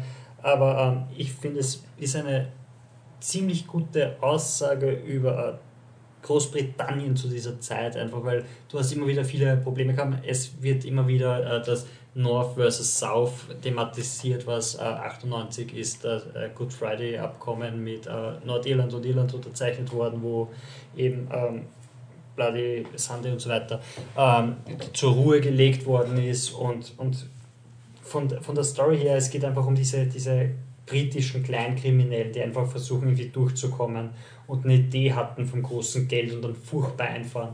Und das passt irgendwie gerade zu Großbritannien, die halt wirtschaftlich Probleme gehabt haben, bevor dann Irland und so weiter, die wieder aufgestiegen sind. Es wirkt einfach wie ein, wie ein Zeitzeugnis der Zeit, so wie man das gesagt hat von, ah, wie hat dieser Film geheißen vor ein paar Jahren, mit, mit Brad Pitt, ähm, dieser Gangsterfilm, wo quasi so die. Killing Them Softly? Genau, Killing Them Softly Ah, war ja. so eine, eine Anspielung oder, oder so ein, also so ein Die Bild der Wirtschaftskrise Wirtschaftskrise im war. Und so war ähm, der Film für mich für die äh, Wirtschafts- und für die Umstände Großbritanniens zu, zu dieser Zeit nicht ganz so gut und man versucht irgendwie sich nach oben zu kämpfen und kriegt dann aber auf einmal von links eins rein und weiß nicht, wie einem geschieht und alles ist wieder im Arsch. So habe ich den Film äh, interessanter gefunden als die Story des Films an sich. Einfach als, als gute Metapher oder interessante Metapher über den Zustand eines Landes. Deshalb war es auch nicht so Tarantino für mich, sondern eher so ein, der junge Wilde macht jetzt was über das Land, in dem er lebt. Ich meine, er hat schon sein. Er ist eindeutig ein britischer Film. Also es ist nicht ein britischer Regisseur, der versucht, einen Tarantino zu machen, so wie oft, was ich österreichischen Filmen unterstelle, dass sie eben versuchen, so episch zu sein wie nicht Blockbuster, äh, wie, Ö- wie Blockbuster von Amerika und halt es einfach nicht schaffen. Was ich dem finsteren Teil zum Beispiel zugute halten kann, weil das ist wirklich, ein, ich mag ihn zwar nicht so, aber es ist so, wirklich ein österreichischer Film mit dem. Und Ja. ich finde, auch dieser Film war halt wirklich ein, ein britischer Film. Also auch vom, vom Slang, den sie verwenden. Ja, es so. ist, Es es ist ist halt tief London. Äh, Ich glaube, es ist London, wo es spielt. Also ich, ich schätze, das ist. Ähm, ich glaube, ich, ich, halt, ich habe mir nur Untertitel angeschaut, weil ich schon gewusst habe, in welche Richtung das geht. Aber ich glaube, ich hätte weniger vom Englisch verstanden, wenn es Liverpool oder wenn es Manchester gewesen wäre. Also ich glaube, es, es ist, spielt schon in London. Ähm, ein Kritikpunkt, was mir nicht so gefallen ist, es ist wirklich ein sehr maschineller Film. Es ist wirklich ein Film, der Situationen konstruiert, Charaktere clashen lässt und im Grunde der Payoff ist das Clashen aufeinander und du hast jetzt nicht wirklich sehr viel Charakterwert dahinter. Es macht Spaß, dann passiert halt das und dann wirft er mit der Axt und das ist der Payoff zu dieser Axtgeschichte und so. Es sind immer so, es ist Axtgeschichte. ja, ja, das, das haben sie schon, also die, der heißt der Hatchet. Der Typ, der, die, der dann mit der Axt so. wirft und so. Und es war nicht alles, alles immer so, eben Dinge, die funktionieren, die in der Handlung eben unterbracht sind und dann kommt der wieder zurück und das ergibt sich alles irgendwie und die kommen dann wieder rein, passt. Aber so vom Es war Charaktermäßig, es, es war halt irgendwie so ein klassischer, solide gemachter Gangsterfilm, der nicht in die Tiefe geht von den Charakteren. Also es war halt wirklich, sie wollen den Job machen und das ist ihre Motivation. Du weißt nicht, wer sie außerhalb des Filmes waren, als Menschen sozusagen. Es ist wirklich nur, Genau. die sind da, die Ja. sind eine Gruppe an der Gruppe und er hat halt ein bisschen das, was ich zum Beispiel in Glorious Bastards gut finde, dadurch, dass er halt so viel Zeit mit unterschiedlichen Charakteren verbringt, fällt es jetzt nicht so arg ins Gewicht, dass die Charaktere an sich nicht die tiefsinnigsten Ja. sind, weil du bist so, ah, jetzt bin ich ein bisschen da, ein bisschen da, ein bisschen da, ein bisschen da, passt, unterhalten. Und fand ich den Film lustig, weil ich glaube, das ist schon wie so ein, ein Knackpunkt, denke ich. Weil das, also ich sage es auch jetzt ehrlich, ich bin kein großer Fan von dem Film. Und Naja, aber auch so, halt so eine tragikomödische Situation. Manchmal haben wir wirklich lustig gefunden. Ich habe zum Beispiel den, den Schlussgag wirklich lustig gefunden. Also, auch wenn er ein bisschen inszeniert war, da geht es um zwei, die Two Smoking Barrels und wie es dann Das hat mich Das- so aufgeregt. Das habe ich lustig gefunden. Also da habe ich wirklich gelacht, also habe ich wirklich geschmunzelt und dachte, okay, aber oft vorher, wenn sie aufeinander getroffen sind und es ist so ein, so, what are the odds? So dieses, Alter, wirklich jetzt treffen. Also er haut jemanden durch die Wand und dann kommt er genau auf das Geheimnis drauf, was ihn weiterbringt. Es gibt- Es war so ein, Es hat okay. einen Witz gegeben, wo ich wirklich gelacht habe. Das war, ähm, der eine Typ wird vom, vom bösen äh, Drogenbaron quasi hingesetzt und, und der muss jetzt Rechenschaft abgeben für irgendwas. Und im Hintergrund, der war schon zweimal da und immer wenn er dort war, hat er ein Getränk gekriegt von einem dieser Henchmen. Und wie er beim dritten Mal dort steht, sieht man, wie der Henchman hinten in dem Glas kommt und dann, sieht, und dann, dann wird der aber zur Sorge und dann bleibt er stehen und geht so ganz langsam zurück mit dem Glas in der Hand, weil es ist dieses, oh, heute kriegt er nichts zu trinken. Das habe ich lustig gefunden, aber sonst war es jetzt nicht wirklich so ein, ah, da muss ich jetzt lachen. Ja, das war irgendwie so mein Problem halt mit dem Film. Ich, es ist eben, weil ich gesagt Tarantino für Arme muss man nicht so sehen, ich weiß, aber wenn man, glaube ich, auch ein Bartik hat es nicht gesehen, ich glaube generell ist es jetzt nicht weit hergeholt. Es, ich würde nicht sagen, dass es weit hergeholt ist, nein. Und ich mag Quentin Tarantino schon nicht besonders und würde aber immer noch ich sagen, auch. dass Quentin Tarantino der bessere Tarantino ist als Guy Ritchie.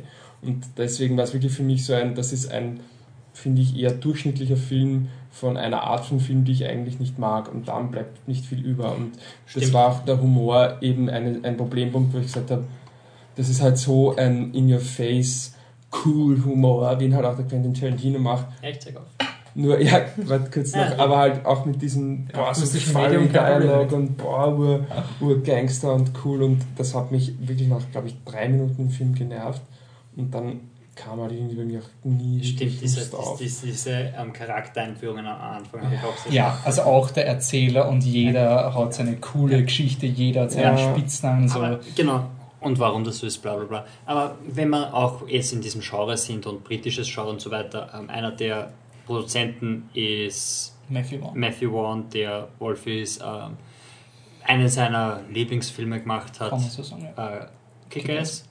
Und der hat zum Beispiel einen, einen britischen, einen britischen ähm, Gangsterfilm gemacht. Äh, Layer Cake, ähm, dem Film viel weiter voraus. Layer Cake ist nachher gemacht worden, oder? Ja, das ist nachher gemacht worden. Zuerst war er nur Produzent und dann hat er sich gedacht, das kann ich auch so auf Art. Ähm, aber ich finde Layer Cake ähm, viel besser produziert, viel besser gemacht. Natürlich hat er wahrscheinlich auch ein höheres Budget gehabt. Aber. Ja, gut. Ja, eh, klar, aber, aber, aber mit, find, mit viel Budget schreibst keine coolen Genau, ja. Ich finde ich find Lea Cake den viel besseren Film. Und du findest ihn ähnlich genug, um zu sagen, das schwächt irgendwie. Na, schon allein, na, schon, schon allein, weil es in derselben, weil es auch um das ja, Genre ging, in dem spielt. Ähm, er ist auch von der Art her okay. ähnlich. Es, ja. ist, es ist auch dieses ähm, ja, sicher, du hast auch Situationen, wo sie miteinander agieren und wo man sich gegenseitig ein bisschen in die Quere kommt und mhm. so weiter, aber nicht so aufs Auge gedrückt wie da. Weil du hast da zum Beispiel eben diese Story mit den Two, äh, mit den Two Barrels, die man problemlos rausstreichen kann. Und was, das war das war zum Beispiel, was mich aufgeregt hat, weil für mich war das dann von Anfang an, sie haben die, jetzt muss es so inszeniert werden, dass der Zuschauer weiß, sie haben die Lösung quasi die ganze Zeit vor den Augen. Mhm. Und das, ja. das, das war dann, ja. und das war so ein, ähm, Das habe ich ja halt auch gemeint mit, der Film ist funktioniert und sobald das, der Payoff kommt, ist nichts mehr da. Ja. Also da, da ist jetzt nicht so viel dahinter. Ich hab, was mich zum Beispiel genervt hat, war der Vater mit seinem Kind.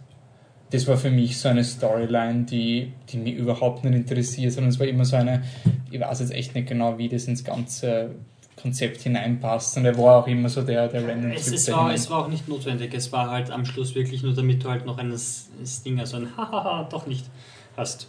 Ja, und das auch zum Beispiel, dass, vielleicht mal kurz zum Humor zurückzukommen, der Junge, dass der, so wie das Kind agiert, also muss ich vielleicht kurz etablieren, das Kind ist ein voller Gangster schon und sein Vater ist auch ein Gangster. Und er will Verantwortung für sein Kind, also er will sein Kind gut erziehen. Genau, ja, und das ist halt irgendwie so der Gag, dass er ihn quasi eh mitlässt auf die ganzen, ganzen kriminellen Aktivitäten, aber sobald der Sohn halt einmal ein Schimpfwort verwendet, dann schimpft er ihn. Ja, ja. Und das ist halt irgendwie so, finde ich, fast den Humor von dem Film ein bisschen zusammen. Einfach dieses äh, so quasi so pseudo drüber stehen und dann halt drüber lachen dass man halt irgendwas voll anders macht. Gerade das, das mag ich nicht. Der Böse, der Plan des Bösen ist quasi, dass sie den Typen reinscheißt, weil sein Vater hat eine Bar und sein Vater ist unantastbar, weil er, er hat keine Schulden. Die Bar gehört nur ihm selber, das heißt, mhm. er kann quasi machen, was er will und er kommt nicht an diese Bar ran. Wenn er jetzt allerdings den Sohn so unter Druck setzt, dass der Vater für ihn das quasi aufgibt, dann kriegt er die Bar und das habe ich schon wieder cool gefunden, weil das eben wieder in dieses äh, wirtschaftliche Ding reinpasst ja. von dem her. Und äh, ich finde auch, dass der Film trotzdem einen einen gewissen Unterhaltungswert. Also ich, ich, ich finde es jetzt nicht, ich, ich habe mal wieder Auswahl, ich habe mir eben erst heute angeschaut, damit er frisch ist. Lame Ausrede. Hey Ähm. Patrick, wie fandest du ihn? Scheiße, hab ich vergessen. Heute um 11.30 Uhr ungefähr. Entschuldige, ich muss mich entblößen. Jetzt als war schlecht, ja. So, ja, ich habe ihn auch geschaut, während ich geschrieben habe, dass ich das Also, er ist Ähm, frisch, ja. Mhm. Aber äh, ich, ich muss jetzt nicht Ich finde es trotzdem be- beeindruckend, obwohl er frisch ist, dass es schon eine Abhandlung über die wirtschaftliche Situation Ja, ist. ja, und wie eh. der Film ist, auf das wir in zehn Wochen nicht kommen. Nein, Aber ähm, ich finde trotzdem, dass er nicht. Wie lange gehört zu England? Nordirland, Wolfi, Nordirland. Aber ähm, dass er nicht ähm, vergeudete Zeit war. Also ich, es ist jetzt nicht so ein. Es ist jetzt nicht so ein, boah, Alter, muss ich den Scheiß schauen und der geht beim Arsch und nachher drehe ich ab und denke mir, so ein Drecker war verdammter Bernhard. nein, ich finde das ist vergeudet Zeit. Aber das ist es- mein Job. Nein, aber es war schon so ein, so ein okay, jetzt habe ich ihn gesehen, ich habe mir zumindest irgendwas rausholen können. Weil ich glaube, als, als Debütfilm, wenn du eben nicht die Guy Ritchie-Ding hast, dann ist es einfach wirklich ein extrem interessanter Film, der seine eigene Identität hat. Finde ich schon. Dass der Film eindeutig seinen Stil Ja. hat. Und auch wirklich sehr cool mit dem minimalen Budget. Da gibt es einen Ultra-Standoff und ich habe es wirklich cool gefunden, wie sie das gelöst haben. Also da ist ein epischer Standoff und das wird dann so gelöst, wie es halt im Budget irgendwie drin war. Und sie schneiden halt nach außen und du siehst halt nur, wie die, wie die Fensterscheibe irgendwie zerbrochen wird. Und dann geht der Hauptcharakter oder einer der Charaktere durch und alle liegen. Und das finde ich schon irgendwie cool. Aber Man weiß halt, dass denke, dass die Sherlock kommt. Holmes Filme mir mehr gefallen haben, ist halt. Ich finde zum Beispiel Guy Ritchie ist wie gemacht für diese Sherlock Holmes Filme, die ich jetzt mache. Diese die extrem. Ich, ich mag die. Sie sind wirklich Okay. nicht qualitativ hochwertig, aber ich schaue mir die Uhr gern an. Die sind so richtig. Beide? Beide, ja. Ich, sowohl den Game, den ersten finde ich eigentlich scheiße, ich finde den zweiten eigentlich lustiger. Ich finde den Zeit arg. Ja, weil der zweite ist wirklich so. Also der, ist- der ist einfach nur Style over Substance. Das ist wirklich ein reiner Style over der Und der erste ist so pseudo-ernst, der taugt mir gar nicht so. Aber der zweite, ich Okay. finde den einfach lustig. Und Nein, ich, bin- ich glaube, dann wird da wahrscheinlich sein neuester. Der wirkt nur noch. Der wirkt noch mehr over the top als das. was ist denn noch? Ähm, der ähm, Man from Uncle, Ah, der mit Superman schauspieler. ja, mit Henry Cavill und äh, wer ist der von Lone Ranger? Äh, der, Johnny Depp. die, nein, die Winklevoss Twins von äh, Social ähm, Army Network. Hammer. Army Hammer. Genau, ja. Ähm, Und die Alicia Vikander von. Ähm, von Ex Machina. Genau. Und The Seventh Son. Ähm, aber der wirkt noch mehr von dem. Aber Und nein, ich bin, auch kein, ich bin auch kein großer Fan von den, äh, von den Sherlock Holmes Filmen. Von dem her, ähm, Okay. Ähm, Rating? Love ja, Laura. Empfehlenswert. Obwohl, nein, stimmt nicht, sorry. Ebenfalls. Ein starkes Empfehlenswert Ich, ich möchte mich entschuldigen, weil ich will jetzt nicht irgendwie, ich habe eh nicht viel geredet, glaube ich, aber ich möchte jetzt nicht irgendwie so der miese Peter sein. Du hast mir einen Film vorgeschlagen, ich finde ihn scheiße. aber ich glaube, es macht auch keinen Sinn, wenn ich sage, ich finde den Film cool und ich finde ihn nicht cool. Nein, und ich finde, es soll halt auch, ähm, man soll auch betonen, Es Ähm, ist auch nur eine Meinung, um Gottes Willen, der Film ist jetzt nicht objektiv schlecht und ich habe auch, glaube ich, weit und breit, also breit erklärt, was ich daran unangenehm finde und nicht gut finde und das ist ja sehr viel subjektiv. Außerdem, das ist ja auch das Spannende und das Coole an diesem Social-Segment, weil wir quasi mit Filmen konfrontiert werden, die wir, die wir uns äh, selber nicht ausgesucht hätten oder, oder vielleicht auch nicht einmal angeschaut hätten. Ja, Von dem her finde ich es cool, dass auch vor allem, wenn es jetzt von außen kommt, also ja. Ob es jetzt das ist oder vielleicht irgendein anderer Film, kann ja sein, dass uns irgendwie eine unglaubliche Perle präsentiert, absolut. die wir lieben und der Wolf nicht, weil keine Puppe vorkommt. Also Chucky ist okay. Ähm, okay, gut, dann drehen wir langsam zu. Ähm, wenn ihr uns Filme vorschlagen wollt fürs nächste Social-Segment, Falls du das noch wollt. Macht das auf Facebook at facebook.com slash flipthetruck Jo. oder wenn ihr einen Film habt, wo ihr wisst, ah, der Wolfi wird den lieben, aber die anderen zwei werden ihn hassen, deshalb wird das ein Ist er Social qualifiziert für Social Segment? Genau, Ja, aber ich muss es trotzdem. Einer, mindestens einer von uns drei. Ich finde, man kann auch einen Film vorschlagen, wo man sagt, ich glaube nicht, dass euch das, dass euch das Genau, aber dann sollte Aber er das man es vielleicht nicht auf finden. Facebook machen, sondern er könnte das dann individuell platzieren über Ja. Twitter. Und zwar könnte er den Wolfi erreichen unter Flip unterstrich der unterstrich Truck. Sehr gut. Wenn ihr einen Stummfilm aus den 20er Jahren aus ja, Schweden bitte, ja, habt, bitte. dann könnt ihr den Michi schreiben. Es gibt Ed- einen, einen berühmten Stummfilm aus Ed. Schweden. Der, der Regisseur war dann später Hauptdarsteller in einem Ingmar Ed. Berger Film. Ed äh, Hipster-Saurier. Und Niemand ihr- weiß, wieso er so heißt. Ich auch nicht. Und wenn ihr den Patrick, was hat er denn heute alles verhaut? Ähm, Er hat alles sehr gut gefunden. Alles sehr gut Er hat gefunden. alles außer, Rock'n'Roll- außer ähm, Lockstock hat er sehr gut gefunden. Wenn ihr dem Patrick erklären wollt, dass er viel zu unkritisch ist. Und Stimmt eigentlich schon. Ich hab alles, bei mir war alles weg. Alles weg. Ah, er hat nicht laut, er hat auch Dings, hat auch weggegeben, gefühlt Mitte 20. Wenn ihr Ja, aber das vielleicht sind für Muttern.